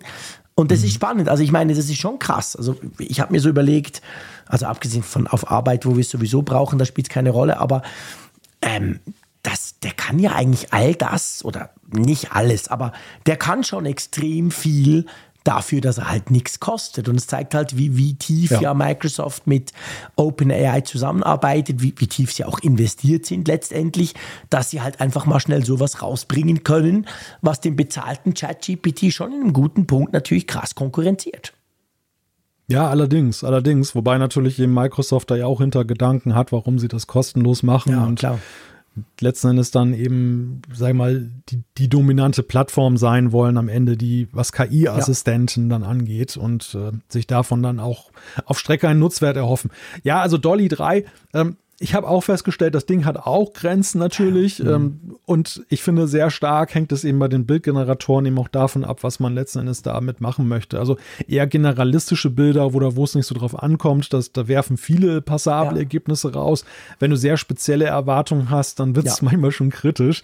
Äh, und dann ist auch die Frage so, sag ich mal, wenn du zum Beispiel einen geografischen Kontext hast, ein Brandenburger Tor hast, kannst du ganz schnell damit erzeugen. Ja. Ähm, irgendwelche Dinge aus einer Kleinstadt zum Beispiel wirst du da schwerlich mit dann nachstellen können, Absolut. häufig. Aber Dolly 3 hat mich auch schon ziemlich jetzt von den ersten Ergebnissen begeistert. Mhm. Ich habe im Vergleich, ich habe mit Stable Diffusion ja. mal äh, häufiger gearbeitet, was auch so den Charming Point hat, dass es da ja auch Apps gibt, die du eben lokal auf genau. deinem Mac ausführen kannst. Das fand ich ganz nett. Aber die, die Ergebnisse waren teilweise grausam. Ja. Und, äh, und mit, mit Journey habe ich auch gearbeitet. Mit Journey hat ja auch einen ziemlich guten Ruf. Mhm. Was mich da noch tierisch dran nervt, ist halt, dass man da in Discord da. Ja, ich finde auch. Also, das hat mich bisher abgeschreckt. Ich meine, Midjourney hat ja jetzt ja. gerade ein Riesen-Update bekommen, wo sie, glaube ich, ja, extrem ja. viel realistischer auch wurden. Aber ich finde auch, hey, what the hell? Warum zum Geier muss ich in einem Discord-Channel rumchatten? Also, äh, ich, ich, ich, ich meine, am Schluss kommen coole Sachen raus, wenn es ist ja sowieso immer eine Frage der Prompts, die du da reinhaust. Aber ich finde auch irgendwie, das, das, na, das stört mich. Ich, ich mag das nicht. Ich finde das doof, dass das über Discord dreht. Ja. Ja, ich finde es auch verwunderlich, dass er sich da nie so wirklich emanzipiert Gell? hat. Also, ja. dass das so am Anfang, klar, das kam so ein bisschen auch noch aus der nerdigen ja. Ecke und dann hat man das erstmal gepflegt, aber ich finde einfach im Wettbewerb mit den anderen Bildgeneratoren müsste man zumindest das als Alternative auch anbieten, dass ich den auch nutzen kann, ohne jetzt ja. bei Discord da unterwegs zu sein, weil es einfach anstrengend ist. Also, ich weiß nicht, ich bin, ich, ich, ich kämpfe da nicht mit, mit, mit Journey, sondern ich kämpfe da vor allem mit Discord. Ja, genau wo ich jetzt ehrlich gesagt keinen Bezug zu habe ja. und auch nicht unbedingt haben möchte. Also ja, das, aber das, das waren so die bisherigen er Erfahrungen, die mich halt so ein bisschen negativ gestimmt haben. Aber Dolly 3 könnte, sag ich mal, die Handreichung sein ja. jetzt. Also auf jeden Fall diese App sehr nützlich. Und das Schöne ist, das ist auch noch ein großer Unterschied. ChatGPT gibt es ja fürs iPhone. Die gibt es hier fürs iPhone, also iOS und iPadOS. Und Microsoft hat erfreulicherweise nicht den Haken gesetzt, dass das nicht in den Mac App Store gerät, so. sondern du kannst die iPad-App nämlich auch auf dem Mac Ach, laden. Du, das habe ich noch gar nicht ausprobiert. Das ist ja geil. Ich, ich gucke gerade drauf, sie lächelt mich hier an. Das ist aber sehr, sehr cool. Das ist sehr großartig. Ja, also probiert es mal aus. Wie gesagt, gratis zum Download. Links findet ihr natürlich in den Show Notes. Also, das finde ich, ist ein sehr, sehr, ja, ich sag's mal so, sehr einfacher Einstieg, um mal ein bisschen mit KI rumzuspielen. Gut. Ähm, schwieriger könnte es beim nächsten Thema werden. Da wäre der Einstieg wahrscheinlich gar nicht so einfach, aber aktuelle Gerüchte sprechen davon, dass Apple wohl planen soll, Peloton zu übernehmen. Und jetzt müssen wir natürlich zuerst mal diskutieren darüber, äh, wa was zum Geier ist Peloton? Gerade die Unsportlichen wie ich, die wissen das vielleicht gar nicht. Erklär mal kurz, was Peloton ist. Ja, ich glaube, wir Unsportlichen haben das trotzdem mitbekommen. Ja. Natürlich haben wir es nicht genutzt. Also Peloton ist ja so ein, so ein Trainings... ja, ist schweineteuer. Es ist so ein Trainingsbike, ähm, das du erwerben kannst und wo du dann eben dann einen entsprechenden Dienst hast, wo du, das war vor allem während der Isolation in der Corona-Zeit, hat das auch einen sehr starken Hype dann äh, da ausgelöst, dass du eben dann mit anderen interagieren kannst und kannst gemeinsam radeln, hast entsprechende Trainingsprogramme, ja. Du hast einen großen Bildschirm davor. Genau. Also es war, es war ein ziemlicher Hype um diese, diese Marke und um diese neue Art, dann eben auch Fitness zu betreiben in der Interaktion mit dem Netz und neuen Diensten. Und äh, ja, aber wie du sagtest, halt sehr teuer, sehr Premium-Segment und es hat eben wohl eben nicht gereicht, jetzt dann eben wirklich tragfähig dann zu sein, einfach aufgrund der wahrscheinlich dann doch sehr spitzen Zielgruppe. Und das hat Peloton ja in gewisse Nöte gebracht. Ja, massiv. Also die sind irgendwie 95 Prozent weniger wert als noch während der Pandemie, weil das Bike ist das eine, das Bike und der Service dazu quasi, dass du da eben so ein bisschen wie Fitness Plus letztendlich, aber eben mit, mit Hardware noch. Und dann haben sie aber auch so eine, so eine, so ein Laufband ja rausgebracht und dieses Laufband mussten sie dann vom Markt nehmen. Da gab es ganz schlimme Unfälle, weil die Leute irgendwie runtergeflogen sind und sich dann eingeklemmt haben bei dem Ding. Das war natürlich ein riesen, riesen Schocker. Ähm, ja, und inzwischen sind sie eben massiv weniger wert. Trotzdem hat man ja damals, als Apple Fitness Plus gebracht hat, das war ja, glaube ich, im zweiten Corona-Jahr, korrigier mich, hat man ja gesagt, okay, nice und natürlich viel günstiger und einfacher zum Einsteigen als bei Peloton. Aber eigentlich wäre doch Peloton so ein, das wäre doch eigentlich was für Apple, sowas zu machen. Ich finde es spannend, dass es jetzt wieder aufkommt, wo ja, ich sag mal, die Leute wieder im Fitnesscenter sind, Peloton selber, man hört kaum mehr was von ihnen, außer eben, dass sie kaum mehr was wert sind. Also die, die haben natürlich finanziell einige Probleme. Und ich habe mich so gefragt, ja, pff, warum denn jetzt Apple? Der Hype ist ja so ein bisschen abgeflacht, oder? Ja, aber das trifft ja Fitness Plus in gleicher Maß, im gleichen ja. Maße. Also Fitness Plus war ja auch ein Produkt, das so aus der Corona-Zeit herauskam und im ersten Moment total naheliegend wirkte, aber sich jetzt ja vor dem, vor dem Hintergrund des beschriebenen Zurückgehens in die Präsenz bei Fitness ja auch ähm, wahrscheinlich mit Schwierigkeiten behaftet ja. ist, dass man die Leute dazu bringt, in den eigenen vier Wänden und da vom Bildschirm und nur mit netten Leuten, die in irgendwelchen Studios da davor tanzen oder vor ja. Sport machen, ähm, dich da, da abgibst. Und das ist das eine, glaube ich, also dass das Apple für Fitness Plus sicherlich dann auch irgendwie vielleicht mal so ein ja, schon einen, einen Leuchtturm setzen muss. Und die, die andere Sache ist natürlich die, die Frage, selbst wenn es jetzt gut läuft, aber wie, wie man das denn weiterentwickelt. Also wie sieht denn Version 2.0 aus? Jetzt ist es ja so, dass Fitness Plus, finde ich, sehr minimalistisch auch, was das Equipment angeht, da ähm, unterwegs ist. Ja, das, das sind ja so da sind so Trainings, da brauchst du vielleicht mal eine Hantel ja. oder du brauchst eine Yogamatte. Ja. Ja. Also für Apple-Verhältnisse erstaunlich wenig, äh, wenige Voraussetzungen, die da gestellt werden. Und äh, sage ich mal, die, die Weiterentwicklung liegt ja darin, dass du jetzt auch Angebote hast, die zum Beispiel solche Geräte irgendwie dann auch zum Inhalt haben. Ja, und halt auch einbinden. Ich meine, das Spezielle bei, ja. bei Peloton ist ja, du, du kaufst dieses Rad für irgendwie, keine Ahnung, zweieinhalbtausend Dollar, dann noch den Dienst dazu. Aber dann ist ja, wenn du dann radelst, ist das Rad natürlich connected mit dem Dienst. Du siehst auf dem Bildschirm all die Dinge. Die Trainer, ich weiß nicht, sehen es glaube ich auch. Ich, ich, meine eben, dass das so eine Live-Geschichte ist sogar. Ich, ja, ja, gell, das ja, ist ja, genau. Als bei gibt so Challenges. Du guckst nicht richtig, einfach Videos, genau. sondern das ist wirklich so, du klingst dich mit denen quasi zusammen und die anderen Leute, die da mitmachen, du siehst, wenn du willst, die Statistiken auch der anderen. Also du hast da noch so eine Community-Geschichte dabei. Das ist natürlich schon ein bisschen anders. Klar, ich meine, ich nutze tatsächlich ab und zu noch Fitness Plus. Äh, mit der Apple Watch hast du auch relativ viele Metriken dabei. Ich setze mich dann da auf meinen völlig einfachen, total analogen Home-Trainer und radel da ein bisschen. Das geht schon. Aber Peloton hat das Ganze natürlich auf ein Next, Next Level gebracht. Und es könnte natürlich schon sein, dass Apple jetzt quasi sagt, hey, erstens ist es günstig zu haben und zweitens ja. könnten wir damit den Fitness Plus Dienst nochmal so ein bisschen aufwerten, für die, die es halt so ein bisschen professioneller betreiben wollen. Naja, sie würden ja auf jeden Fall mit einem Schlag ja auch die ganzen Abonnenten ja, ja übernehmen von Peloton und würden dann auch so, wenn ich richtig gelesen ja, habe. Also auf jeden Fall Millionen ja. und die, die würden sie dann ihrer Nutzerbasis für Fitness Plus zufügen. Also ist ja auch ein sehr eleganter Weg, schnell zu Wachstum zu kommen. Absolut. Es, ist, es gibt schon sehr gute Gründe, warum Apple das tun ja. könnte. Einfach vor dem Hintergrund ihrer Fitnessbemühungen. Man fragt sich natürlich schon so generell, wie, wie reflektiert Apple jetzt so den Erfolg seines Fitnessdienstes? Das ist ja ein Dienst, der finde ich ja schon einen beträchtlichen Aufwand auch ähm, mit sich bringt, ne? der, der jetzt so also sag ich mal im Vergleich mhm. zu Apple News, wo du jetzt dann eine Redaktion hast, die dann ein bisschen kuratiert, aber das ist ja nun wirklich so mit den Produktionen. Du bist ja auch mal da in Cupertino durch das äh, Studio ja. da wahrscheinlich gestolpert, genau. auf, auf dem Weg in den Keller, wo das Podcast-Studio genau. versteckt ist. Das ist krass schön. Ja, ja, das Gebäude ist ja, ja unglaublich, schon wunderbar, großartig und Licht durchflutet und super interessant. Ja, ja das stimmt. Ja, architektonisch schon schon sehr schön. Ja. Aber man man staunt halt über die Größe, ne, und dass da eben, da wird ja massenhaft eben werden ja solche neuen Videos da produziert und das, das ist schon, ja, sage ich mal, ein, ein Statement, ein, ein Setzen darauf, dass eben dieser Fitnessdienst von Apple eben nicht nur so eine kleine Nischennummer nee, ist, ist sondern sondern schon ein, alles aufgerichtet, ausgerichtet auf großer Player, was das Metier angeht. Ja.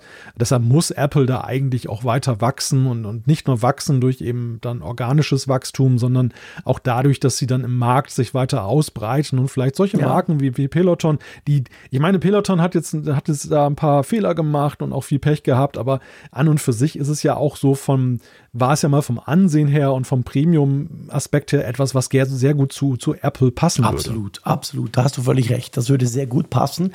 Also mal abwarten. Das ist natürlich interessant. Mal gucken, wie sich das weiterentwickelt. So, lass uns einen Notruf machen. Nein, wir setzen jetzt keinen Notruf ab, keine Angst. Aber es geht natürlich um Satellitennotruf, die Funktion, die ja inzwischen zum Glück auch in der Schweiz aktiv ist, die wir beide nutzen können. Bevor wir zum aktuellen Thema kommen, nämlich auch da, dass man wieder einige spannende, ja, sozusagen Insights, die auch vom 37, äh, 37C3, also dem Hacker-Kongress, äh, kommen. Vielleicht mal die Frage, hast du das letzte Mal wieder ausprobiert? Also guckst du da manchmal drauf? Also weißt du, man kann ja quasi, man, man, es gibt ja diese Demo. Mir ist einfach aufgefallen, so richtig aktiv hervorspringen tut es einem ja, wenn man wirklich gar keinen Empfang hat. Dann hat man ja oben dieses Satellitensymbol. Ja, ja, genau. Und genau. das soll jetzt wieder überhaupt nicht, ich will nicht über das Thema Netzabdeckung und Deutschbashing, gar nicht. Aber bei mir ist halt wirklich der Punkt, ich komme nie dazu. Selbst auf ja, dem Berg, genau. wo ich jetzt vorletzte letzte Woche wieder war. Ja. Nein, ich habe immer perfekten Empfang. Ich sehe das Teil nie und drum habe ich schon fast ein bisschen vergessen, diese Möglichkeit. Mir ist das irgendwie das letzte Mal begegnet, als ich in irgendeinem sehr stark abgeschotteten Keller unterwegs war, okay. mit, mit sehr dicken Betonwänden und natürlich die Erfolgswahrscheinlichkeit, ein Satelliten ja, von dort aus zu mhm. erreichen, dann auch eher gering ausgeprägt war. Ansonsten gar nicht. Ja, das ist ja. genau das Problem. Also die, diese, dieses Bewusstwerden dieses Features, das, das, ich, ich, sehe es ein bisschen so wie dieser Warner, der da integriert ist in die Apple Watch, wenn du fällst oder wenn mhm. du eben, dann, wenn dein Herz stolpert. Ja. Du, du, du siehst es ja im Normalbetrieb gar nicht. Es ist eher so eine Lebensversicherung, die du mit dir herumführst. Oder die Crash-Erkennung ja auch, die siehst du im besten Falle ja auch nicht. Die wird ja erst aktiv, wenn ja. etwas passiert, was du nicht möchtest. Und so ist das eigentlich bei der Notruf-SOS-Funktion ja auch. Also ich sehe das nicht und dementsprechend vergesse ich es dann auch gerne mal, gehe dann nicht in diesen Demo-Modus. Das, äh, ja, das ist halt wirklich so aus dem Bewusstsein gerutscht. Ja, ja, das geht mir eben ganz genau gleich. Aber jetzt konkret, was haben wir denn von den letten Hackern gelernt über das iPhone-Satelliten-SOS-System? Ja, die haben sich tatsächlich mal die Technik dahinter mhm. angeguckt, die, ja, wo Apple uns natürlich ja nicht so viel Ruhe verraten Apple, hat, wie genau. das Ganze funktioniert. Wir, wir wissen ja, also wir, wir haben ja hier auch im Apfelfunk darüber gestaunt, darüber, dass du eben mit deinem Gerät, mit deinem iPhone, da mit einem Satelliten, der unglaublich weit mhm. weg ist vom iPhone, da Kontakt ja. aufnehmen kannst und haben uns natürlich ja auch gefragt, trotz eben ja des Mühsals, dass du das länger ausrichten musst und dass die Übertragung lange dauert, aber was denn da wohl genau mhm. übertragen mhm. wird? Und natürlich angeknüpft daran ist ja auch die Frage, welches Potenzial steckt da drin? also jetzt so für Zukunftsdienste, wie viel Daten kannst du ja. denn damit realistisch in kurzer Zeit übertragen? Ja, und jetzt haben diese Hacker halt mal so ein bisschen damit experimentiert, dass sie geguckt haben, dass man in Koordinaten kodiert, dann eben auch Nachrichten rausschickt und, und was macht Apple da überhaupt? Und Apple hat sich herausgestellt, so ein Notruf, der da rausgeht, der hat die, der wird so stark komprimiert, der Standort, dass das Ganze nur noch 9 Byte groß Krass. ist. Also Das ist schon krass wenig, dass man das seine Adresse in neuen Byte bekannt geben. Schwierig. ja, und wenn, wenn, sie, wenn sie das Ganze dann eben mit noch weiteren Informationen, also es gibt dann so einen Nachsendeprozess, da werden zum Beispiel Höhenangaben, mhm. dann auch der Notfallpass ähm, dann äh, hinzugefügt und dann kommt das Ganze aber immer noch nur auf 83 Bytes. Mhm. Und das zeigt natürlich bei der, sag ich mal, bei dem aufwendigen Sendeprozess, den es trotzdem noch hat, dass wir uns, glaube ich, abschminken können, dass da jetzt in irgendeiner Weise iMessage oder andere Dienste ja. mal eben locker flockig über diese, über den, den Satellit gehen können. Also da, das, das Spektrum der Möglichkeiten ist dann doch eher eingeschränkt. Ja. Ja, das ist tatsächlich so. Also klar, theoretisch könnte Apple das natürlich erweitern, wenn sie den Deal auch mit Global Star erweitern. Und, und aber es ist schon so. Also im Moment aber ich meine, wir haben ja auch schon oft drüber gesprochen. Man darf ja nicht vergessen, im Moment ist es ja auch noch gratis. Wurde jetzt gerade auch verlängert ja, wieder für die ja. Käufer des iPhone 14 vom letzten Jahr. Und da stellt sich natürlich schon, also ich sag mal, wenn es ja gratis ist, für Apple ist es das definitiv nicht. Das konnte man ja auch in den Geschäftsberichten lesen. Die haben da ordentlich Geld auf den Satellitenbetreiber geworfen sozusagen. Da sind sie natürlich extrem dran interessiert, dass das Ganze mega slim läuft und offensichtlich haben sie das ja auch geschafft, wie uns die Hacker da jetzt zeigen. Ob das aber immer so bleiben muss, ist natürlich eine andere Frage. Das ist, glaube ich, mehr eine, eine Business-Frage und weniger eine technische, oder? Ja, das ist sicherlich auch die Frage, wie Apple das weiterentwickeln möchte. Also was ja schon interessant ist, wir haben ja auch äh, Informationen dann jetzt gewonnen dazu, zum Beispiel, wie viele Satelliten ja. sie jetzt da tatsächlich im Einsatz haben. 70, ähm, gell? Das, ja, genau, 70 aktive Global Star Satelliten und das sind gut 20 Bodenstationen. Ist natürlich schon eine gewaltige Infrastruktur, die da alleine für den jetzigen Dienst da mhm. am, am Laufen ja, gehalten so. wird. Und hat ja sicherlich auch eine Menge gekostet, dann eben das alles anzumieten, beziehungsweise eben in, in, ins All zu bringen. Ich musste sehr schmunzeln, aber auch, und das, das ist dann eher so, sage ich mal, das Rahmenprogramm, das ist jetzt nicht technisch interessant, aber so wie Apple, welche, welche Codenamen Apple immer verwendet. Ne? Sie, sie, sie nennen diesen Satellitennotruf augenscheinlich Bifrost. Bifrost. Wo ich sofort, ja, wo ich sofort an Bofrost denken musste. Was, ich weiß nicht, ob man das in der Schweiz kennt. da kannst du dann Tiefkühlzeug ja kaufen. Aber auf jeden Fall, das passt wieder aber gut, so ist so ein schönes Apple-Bild, weil das ist eine in der nordischen Mythologie eine Regenbogenbrücke zum Himmel. Und wir wissen, Regenbogenbrücke, Geil. Apple Park, ne? Geil. Ist ja ein Symbol, was Apple gerne gebraucht. Großartig. Und äh, ja, und das, das iPhone selber als Übertragungsterminal trägt halt den Codenamen Stevie. Stevie. Okay. Ja. Klar, woher der kommt, natürlich. Ja, ja, genau. ja, das ist natürlich also schon, lustig, solche Sachen. Ja, also sind sehr interessante, sehr interessante Erkenntnisse, die da jetzt einfach durch diese ja, Recherchen genau. daraus kommen. Ich habe, glaube ich, einen Jailbreak iPhone genutzt dazu, damit sie überhaupt mal so weit kommen konnten, um, um diese, diese Sachen versuchen auszulesen. Ja, auf jeden Fall sehr spannend. Auch spannend, wie Apple so diesen Dienst eben aufzieht, wie sie da wirklich extrem drauf gucken, dass die Bandbreite super klein ist. Ja, interessant, definitiv. Aber ich sag's mal so, eben nice to have. Ich bin froh, habe ich es ganz klar. Aber die Wahrscheinlichkeit, ich will nicht vorgreifen, hoffentlich nicht, aber die Wahrscheinlichkeit, dass mich meine Apple Watch bei einem Sturz irgendwie benachrichtigt oder halt Hilfe ruft, ist wahrscheinlich größer oder bei mir ziemlich sicher ganz garantiert größer, als dass ich mal in die Lage komme, dass ich Notruf SOS via Satellit brauchen muss. Ja, ja, gut, ich meine, das hängt natürlich in hohem Maße auch davon ab, wo man sich natürlich, rumtreibt. Ne? Das, Logisch. das, Beim Tobi, wir sind halt ja nicht Pampa, so Typen, der braucht das halt, wenn er mit seinem Tesla irgendwo im Straßengraben liegen bleibt, weil er sowieso keinen Empfang hat. Da ist das natürlich ja. anders. Sauerland ist das die einzige genau. Möglichkeit, mit der Außenwelt zu kommunizieren. kommunizieren. So, womit wir auch im neuen Jahr die schöne Tradition, gewisse Hörer in den Schlamm zu ziehen, wieder aufleben lassen. ja, wohl wahr. Gut, dann lass uns doch mal. Äh, Boah, ich sehe gerade, wir sind ja schon bei der Umfrage der Woche. Sehr schön. Ja, ich habe gar nicht auf die genau. Uhr geguckt, sondern nur einfach hier ein bisschen mit dir äh, rumgeplaudert. Was wollten wir letzte Woche denn wissen? Puh, ich muss gleich mal den Tab suchen. Wo ist er denn? Da ist er. Ja, wir, wir haben anknüpfend an unseren Rückblick Klar. auch die Frage an euch weitergegeben, wie bewertet ihr das Apple-Jahr 2023? Da haben insgesamt äh, 1572 Teilnehmer mitgemacht. Wir waren ja auch einen Tag später mhm, unterwegs stimmt. mit der letzten Folge. Und äh, ja, sehr klare Mehrheit, 61,1 Prozent sagt. Gut. Das ist cool. 25,3 Prozent sagen mittelmäßig, knapp 9 Prozent sagen sehr gut, 2,7 sagen, bah, pf, keine Ahnung, weiß nicht. Und nur 1,3 sagen nicht so gut oder 0,7 schlecht. Also die, die es nicht gut oder schlecht fanden, sind nur 2 Prozent. Ja, ich meine, da könnte sich die Ampel natürlich freuen über solche Umfragen, oder? oh Gott, fang nicht mit nein, Politik nein, an, bitte. Definitiv nicht. 61,1 Prozent fanden das Apple-Jahr gut. Ja. Und wenn man dann noch die 9% sehr gut dazu rechnet, stimmt. also das sind ja Traum, Traumwerte. Oh, krass, stimmt, das die, sind ja dann 70 Prozent eigentlich, die gut oder sehr gut gesagt haben. Schon schön. Hat mich überrascht, muss ich sagen. Hätte ich auch nicht überrascht. erwartet. Hätte ich auch nicht erwartet.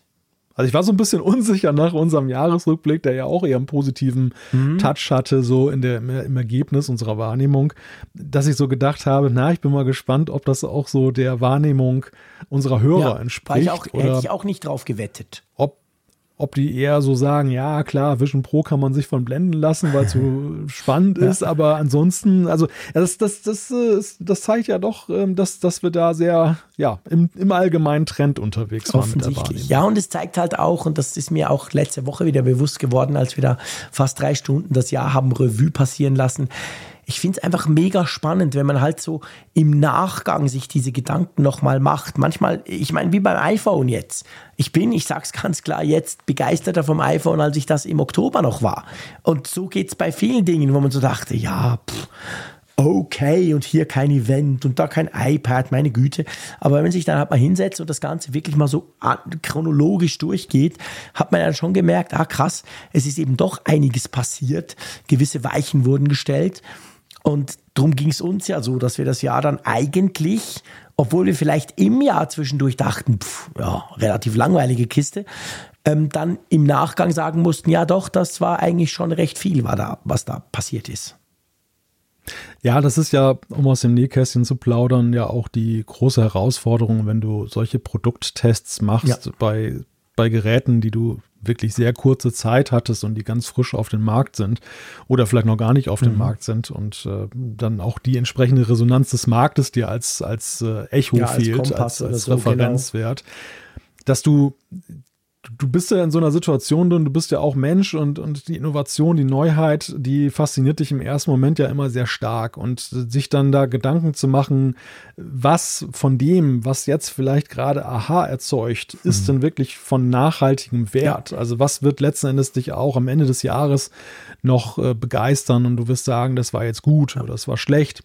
Das ist ja mal die große Herausforderung, das Dilemma, in dem du Absolut. steckst. Und ähm, da, lässt es sich natürlich aus der Rückschau immer ganz bequem und ganz, ganz, ganz leicht teilweise auch sagen, ja, guck, das ist geblieben. Ne? Also, Viel was wir ja zum Beispiel hatten mit der, mit der, mit dem Fünffach-Tele beim iPhone Pro mhm. Max. Ne? Das, das, das war, das war schon für mich und für dich ja in dem Moment, wo wir es hatten, erstmals hatten ja schon so, dass wir gesagt haben, damals auch in unseren Reviews, ja, das, das ist ein großer ja. Schritt, das finden wir toll. Aber es hat sich ja auch gezeigt, auch am Ende des Jahres genau. nutzen wir das noch. Und immer den Action-Button ja, genau. jetzt. Ja, es ist, da ist genau umgekehrt. Das eine hat gehalten, was es versprochen hat, und das andere überhaupt nicht. Ja.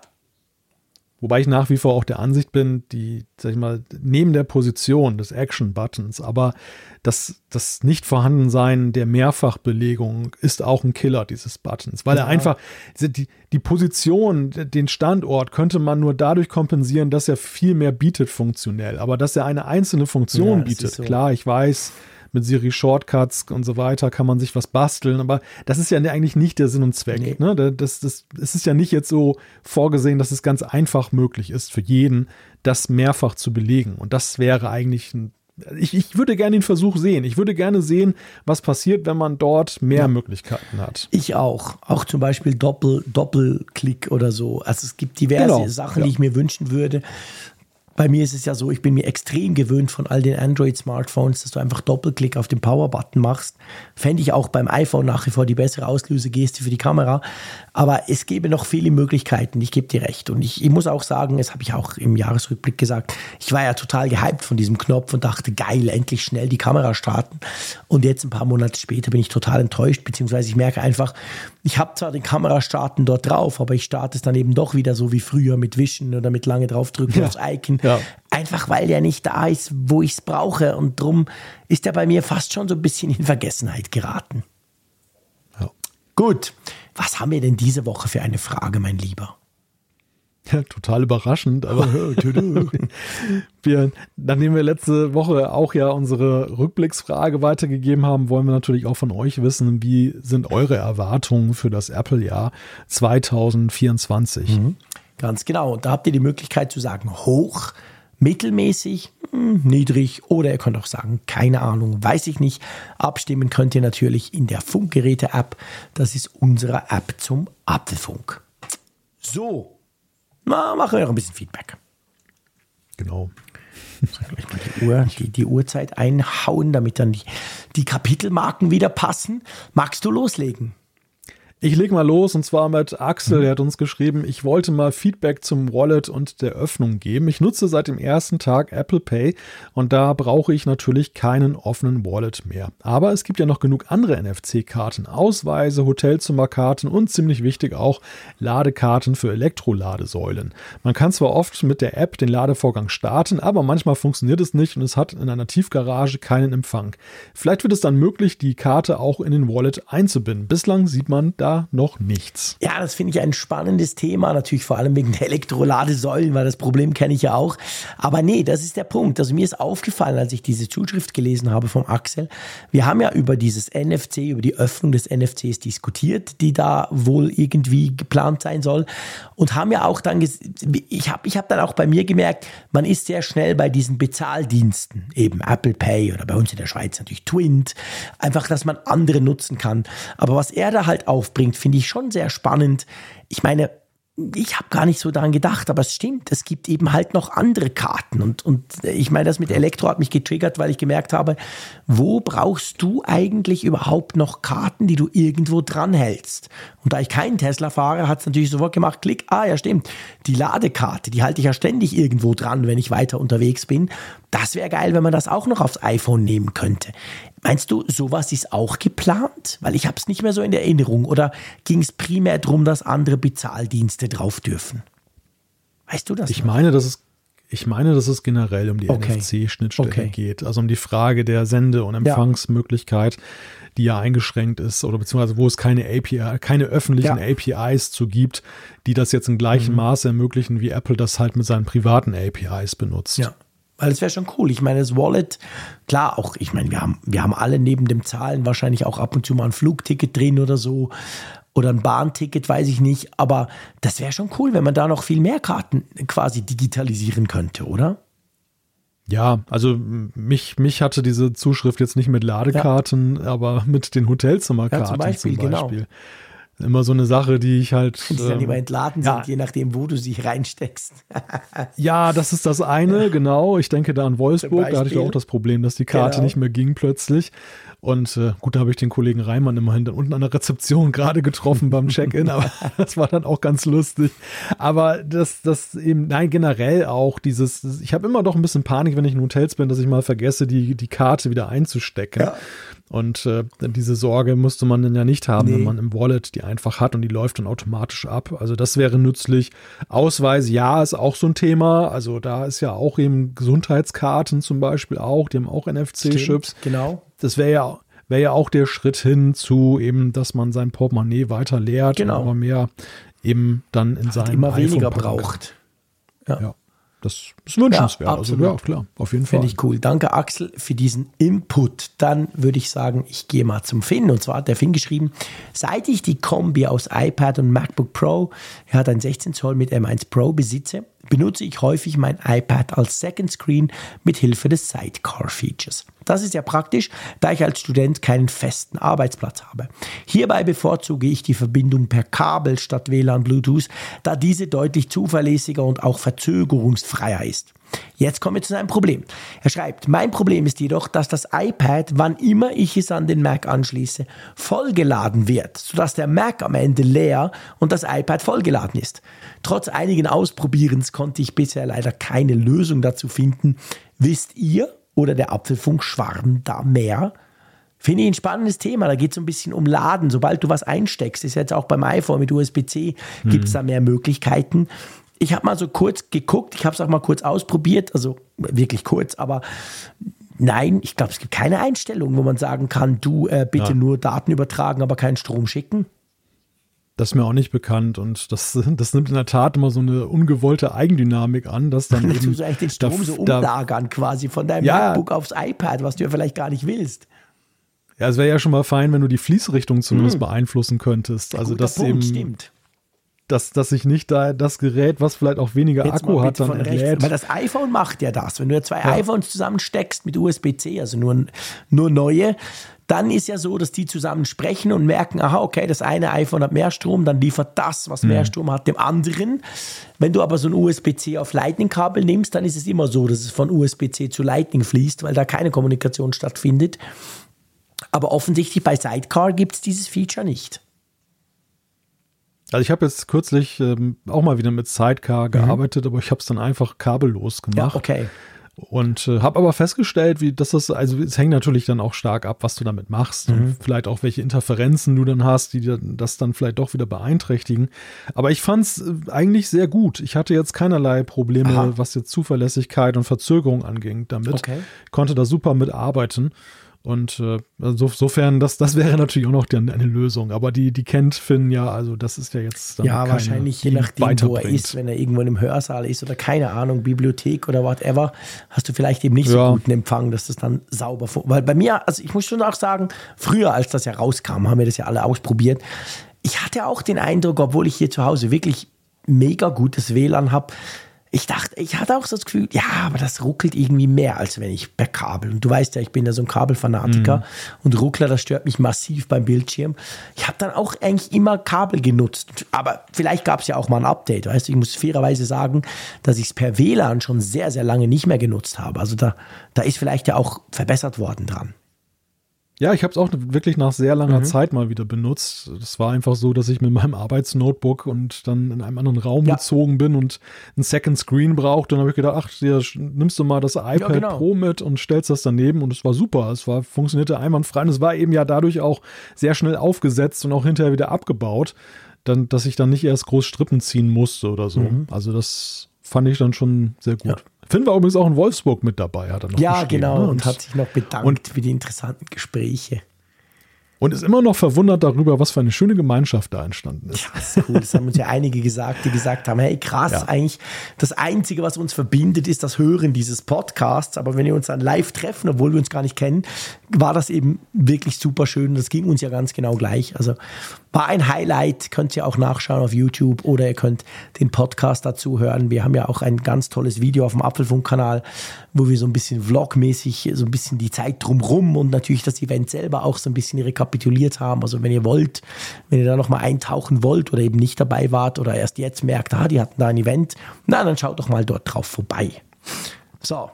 Lass mich noch die letzte ja, Zuschrift noch eben mit reinnehmen, weil da brauchen wir auch gar nicht groß drüber sprechen. Die, äh, die spricht für sich. Der Christian hat uns mhm. geschrieben, auch ein Langzeithörer, wie er mhm. schreibt.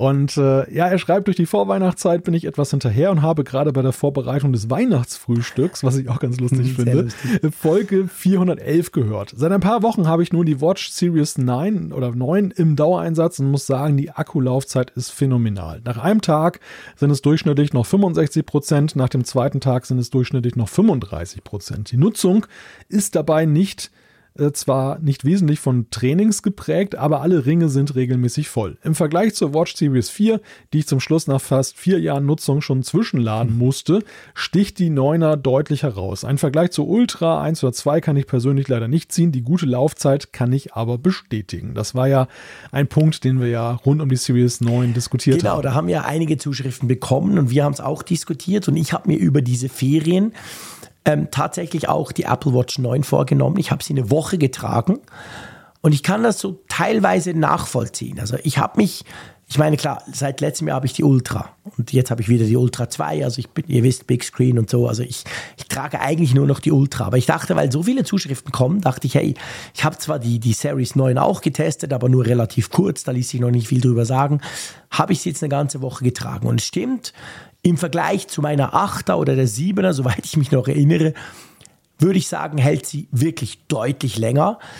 Aber es ist schon noch, und da kommen wir nicht zu der Zuschrift von Christian, aber zu den Zuschriften, die wir damals diskutiert hatten in der Folge 411, es ist schon noch mal ein rechter Unterschied zur, zur ähm, Ultra ist mir aufgefallen. Also was er da zum Beispiel schreibt, bei mir war es wirklich so, zwei Tage hat sie gut gehalten.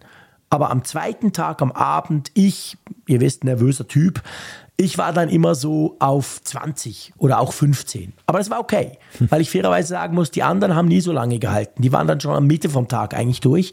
Also sagen wir mal salopp, beim Frick halber Tag länger. Aber die Ultra hält halt drei Tage. Bei mir bin ich am dritten mhm. Tag bei 20 Prozent und nicht beim zweiten. Also ich finde, bei mir zumindest ist da schon noch mal so ein bisschen ein Unterschied. Aber da gehe ich mit Christian absolut konform. Sie hält wirklich länger als die Vorgänger. Und das liegt ja wahrscheinlich am neuen Prozessor. Also was ich letztes Jahr festgestellt habe, war das natürlich auch ein sehr spezielles Einsatzszenario, mhm. aber für jemanden, der so um die halbe Welt fliegt, ja. ist äh, die Ultra natürlich ja, ein Traum. Ja. Das so, ich kann mich erinnern, äh, frühere USA-Reisen mit früheren Apple Watches, das war manchmal schon so eine Zitterpartie, wenn du eben durch den, den, sag ich mal, ultra langen Tag gegangen bist und äh, musstest dann schon ja. so ein bisschen rumhantieren, dass du irgendwie im, im Flugzeug oder dann spätestens danach ja. irgendwie eine Lademöglichkeit gefunden hast, um sie am Leben zu halten. Und äh, das äh, hast du mit der Ultra Soll überhaupt nicht. Machst du da ja gar keinen, gar keinen Kopf mehr. Das, sag mal, dein, dein persönlicher Akku bei dir selber, der ist dann ja, irgendwann der ist alle. Dann beim, genau, der ist beim Interconti-Flug ist der dann schneller kaputt als, ja, als die Uhr. Genau. Wenn, wenn, du dann in San ja. Francisco da am späten Abend ja. da rumturnst und dann äh, könnte die Apple Watch aber locker noch einen Tag genau. mehr mitmachen, die Ultra. Also das, das, hat, das hat mich äh, schon sehr fasziniert. Das, das war echt auch so ein Belastungstest, ja. ne, der, der hier nicht so genau stattgefunden genau hat. Es ging mir absolut ganz genau gleich, weil ich war ja am Apple-Event und da habe ich dann die Ultra eben auch entsprechend so mal ausprobiert zum ersten Mal, seit sie rauskam. Und das ging mir absolut genau gleich. Und ich finde es ein schönes Beispiel, eben, es gilt ja ein bisschen auch für die Series 9, die wirklich besser geworden ist. Aber es ist ein schönes Beispiel, es muss ja nicht immer Sport sein. Also es muss ja nicht immer dieses ja. Ultra, oh geil, ich renne aufs Matterhorn und springe danach wieder runter und die ist immer noch voll. Nein, es kann eben auch sowas sein, wo man einfach merkt, wow, mehr Akkulaufzeit hilft im Alltag Klar, das ist jetzt nicht unser Alltag, zum Glück nicht, fliegen wir jeden Tag dahin. Oh, aber ja. ähm, zwischendurch hilft das einfach und ich finde das eben ein schönes Beispiel. Das ging mir genau gleich. Ich habe mich super sicher, ja, was heißt sicher, aber ja, man gewöhnt sich halt an die Uhr. Es ist ein komisches Gefühl, wenn sie leer geht. Und es war einfach super cool zu wissen. Ich saß da irgendwie im, im Shuttle dann, dann hoch ähm, nach, äh, beziehungsweise runter nach San Jose und dachte einfach, ja, pff, ich bin safe. Das Ding hat ja noch Akku ohne mhm. Ende. Ja, ja, ja, genau. Und ich sag mal, der, der Punkt ist dabei weniger, dass du jetzt sagen kannst, äh, du musst nur alle drei Tage laden, sondern es ist eigentlich die, der Zugewinn an Flexibilität. Genau. Ja. Und den hast du ja, und den hast du nicht nur bei unseren beiden Reisen zum Apple-Event, sondern den, den hast du natürlich auch jetzt, immer. ich denke da zum Beispiel, wenn du über Nacht Schlaftracking betreibst und, und dann, dann eben deinen Ladezeitpunkt am nächsten Tag trotzdem noch frei bestimmen möchtest. Du kannst dann eben dann ganz flexibel gucken, machst du es morgens, wenn du die Dusche ja. hüpfst oder passt es irgendwann zwischendurch am Tag, wenn du eh am Computer sitzt und deine Fitnessringe sich nicht weiter bewegen, dann kannst, dann packst du sie immer auf die Ladestation und du, du bist, du hast so viel so viel Lade, Ladung ja. noch drauf, dass du selbst abends dann noch die, die Uhr aufladen genau. könntest. Und, und das ist einfach, sage ich mal, so ein bisschen Befreiung, dass du eben nicht jetzt dann ständig so denkst, uh, ja, dann ist so, weil es ist natürlich doof, ne, wenn gerade diejenigen, die ihre Ringe gerne schließen, der, der absolute Albtraum ist natürlich, wenn die Uhr schlapp macht. Ja, blöd, und, äh, klar. Äh, du sie erstmal eine Weile dann ans Ladekabel hängen musst. Weil man muss auch sagen, das schreibt der Christian auch, wenn du natürlich eine Series 4 hast, die du nach vier Jahren Nutzung, ständiger Nutzung, logisch ist der Akku dann irgendwann kaputt. Wir alle wissen, die Apple Watch Akkus sind ja auch winzig klein. Also da ist es natürlich dann ein Megaschritt, wenn du jetzt auf, eine, auf ein aktuelles Modell drüber springst, so ein bisschen wie bei dir damals mit der dampfbetriebenen Version, die du ja unglaublich lange ja. ertragen hast. Wobei zur Ehrenrettung der dampfbetriebenen Uhr, die ich ja nun wirklich, glaube ich, sogar noch länger als vier Jahre. Ja, ich glaube auch. Ja, ja, ja, ja, so, na doch, mit der Series 4 bin ich ja auch umgestiegen. Okay. Aber egal, auf jeden Fall so ähnlichen ja. Zeitkategorien. Aber trotz des frühen Modells, ich habe niemals das Szenario gehabt, dass ich sie zwischenladen musste. Echt? Die ist immer durch den Tag Krass. gekommen. Das hat, mich, das hat mich wirklich sehr fasziniert. Gut, Gut. vielleicht bewege ich mich so mikroskopisch nee. langsam, dass. Nee, das glaube ich nicht. Aber gell, die hat kein Always-On-Display. Die hat einen wirklich winzigen ja, ja, Bildschirm. Der wurde ja dann schon deutlich größer dann noch. Die hatte viele Akkufresser Ja, nicht. genau, ne? das Also hilft. Muss man, muss man, Ja. ja, ja, ja. Ja, trotzdem war natürlich, sag ich mal, gewisse Ineffizienzen wahrscheinlich schon in dem Modell drin, die nachher Ja, dann okay, gut. optimiert wurden. Also der. Pro der Prozessor wird wahrscheinlich nicht so eine coole Energiebilanz gehabt Nee. haben wie später dann die Series 4. Wahrscheinlich nicht. Aber vielleicht ist es einfach auch ein Abnutzungseffekt. Also das haben wir ja auch gesehen, dass ja, das gilt für iPhones und Apple Watches und alle anderen Geräte gleichermaßen. Die, die, die altern halt manchmal unterschiedlich, von Modell zu Modell, Genau. aber auch von Gerät zu Ja, genau. Gerät. Das, das ist absolut so, definitiv. Gut. Ich würde sagen, wir machen einen Deckel drauf auf die Apfelfunk-Ausgabe 414, oder? Dafür, dass nicht viel los war, haben wir viel gesprochen. Ja, das stimmt. Also für das wir eigentlich vor allem in die Glaskugel geblickt haben. Ich hoffe, es hat euch Spaß gemacht da draußen, trotz meiner Ja, angeschlagenen Stimme. Aber ja, es ging eigentlich für mich ganz gut. Ich hoffe, zum Zuhören ging es einigermaßen, auch für dich, lieber Malte. Aber ja, nächste Woche wird es garantiert ein bisschen besser tönen. Ob es schon wieder perfekte alte Frick ist, kann ich nicht sagen. Ich habe aufgehört, irgendwelche Prognosen dahingehend abzugeben. Bringt ja nichts. Aber ja, ich kann quasseln, so weit, so gut. Ich freue mich jetzt schon drauf. Nächste Woche, vielleicht wieder ein bisschen mit mehr News, who knows. Geht ja alles jetzt langsam wieder los. Der M4 kommt doch. Ah, ja, stimmt. Ah, du hast recht, natürlich. Hast du es vergessen? haben wir doch am Anfang drüber Boah, gesprochen. genau, stimmt. Also alles easy. Ähm, genau, das sieht gut aus. Ich freue mich drauf und äh, auf jeden Fall danke fürs Zuhören.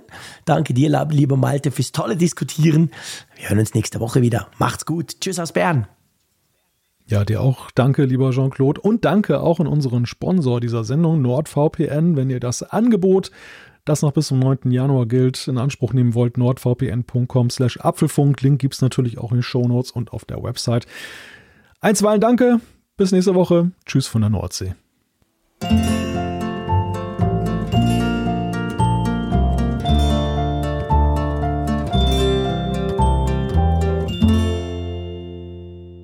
Auf Empfang mit Funkgerät, der App zum Apfelfunk. Lade dir jetzt Funkgerät für iOS und Android kostenlos im App Store und bei Google Play.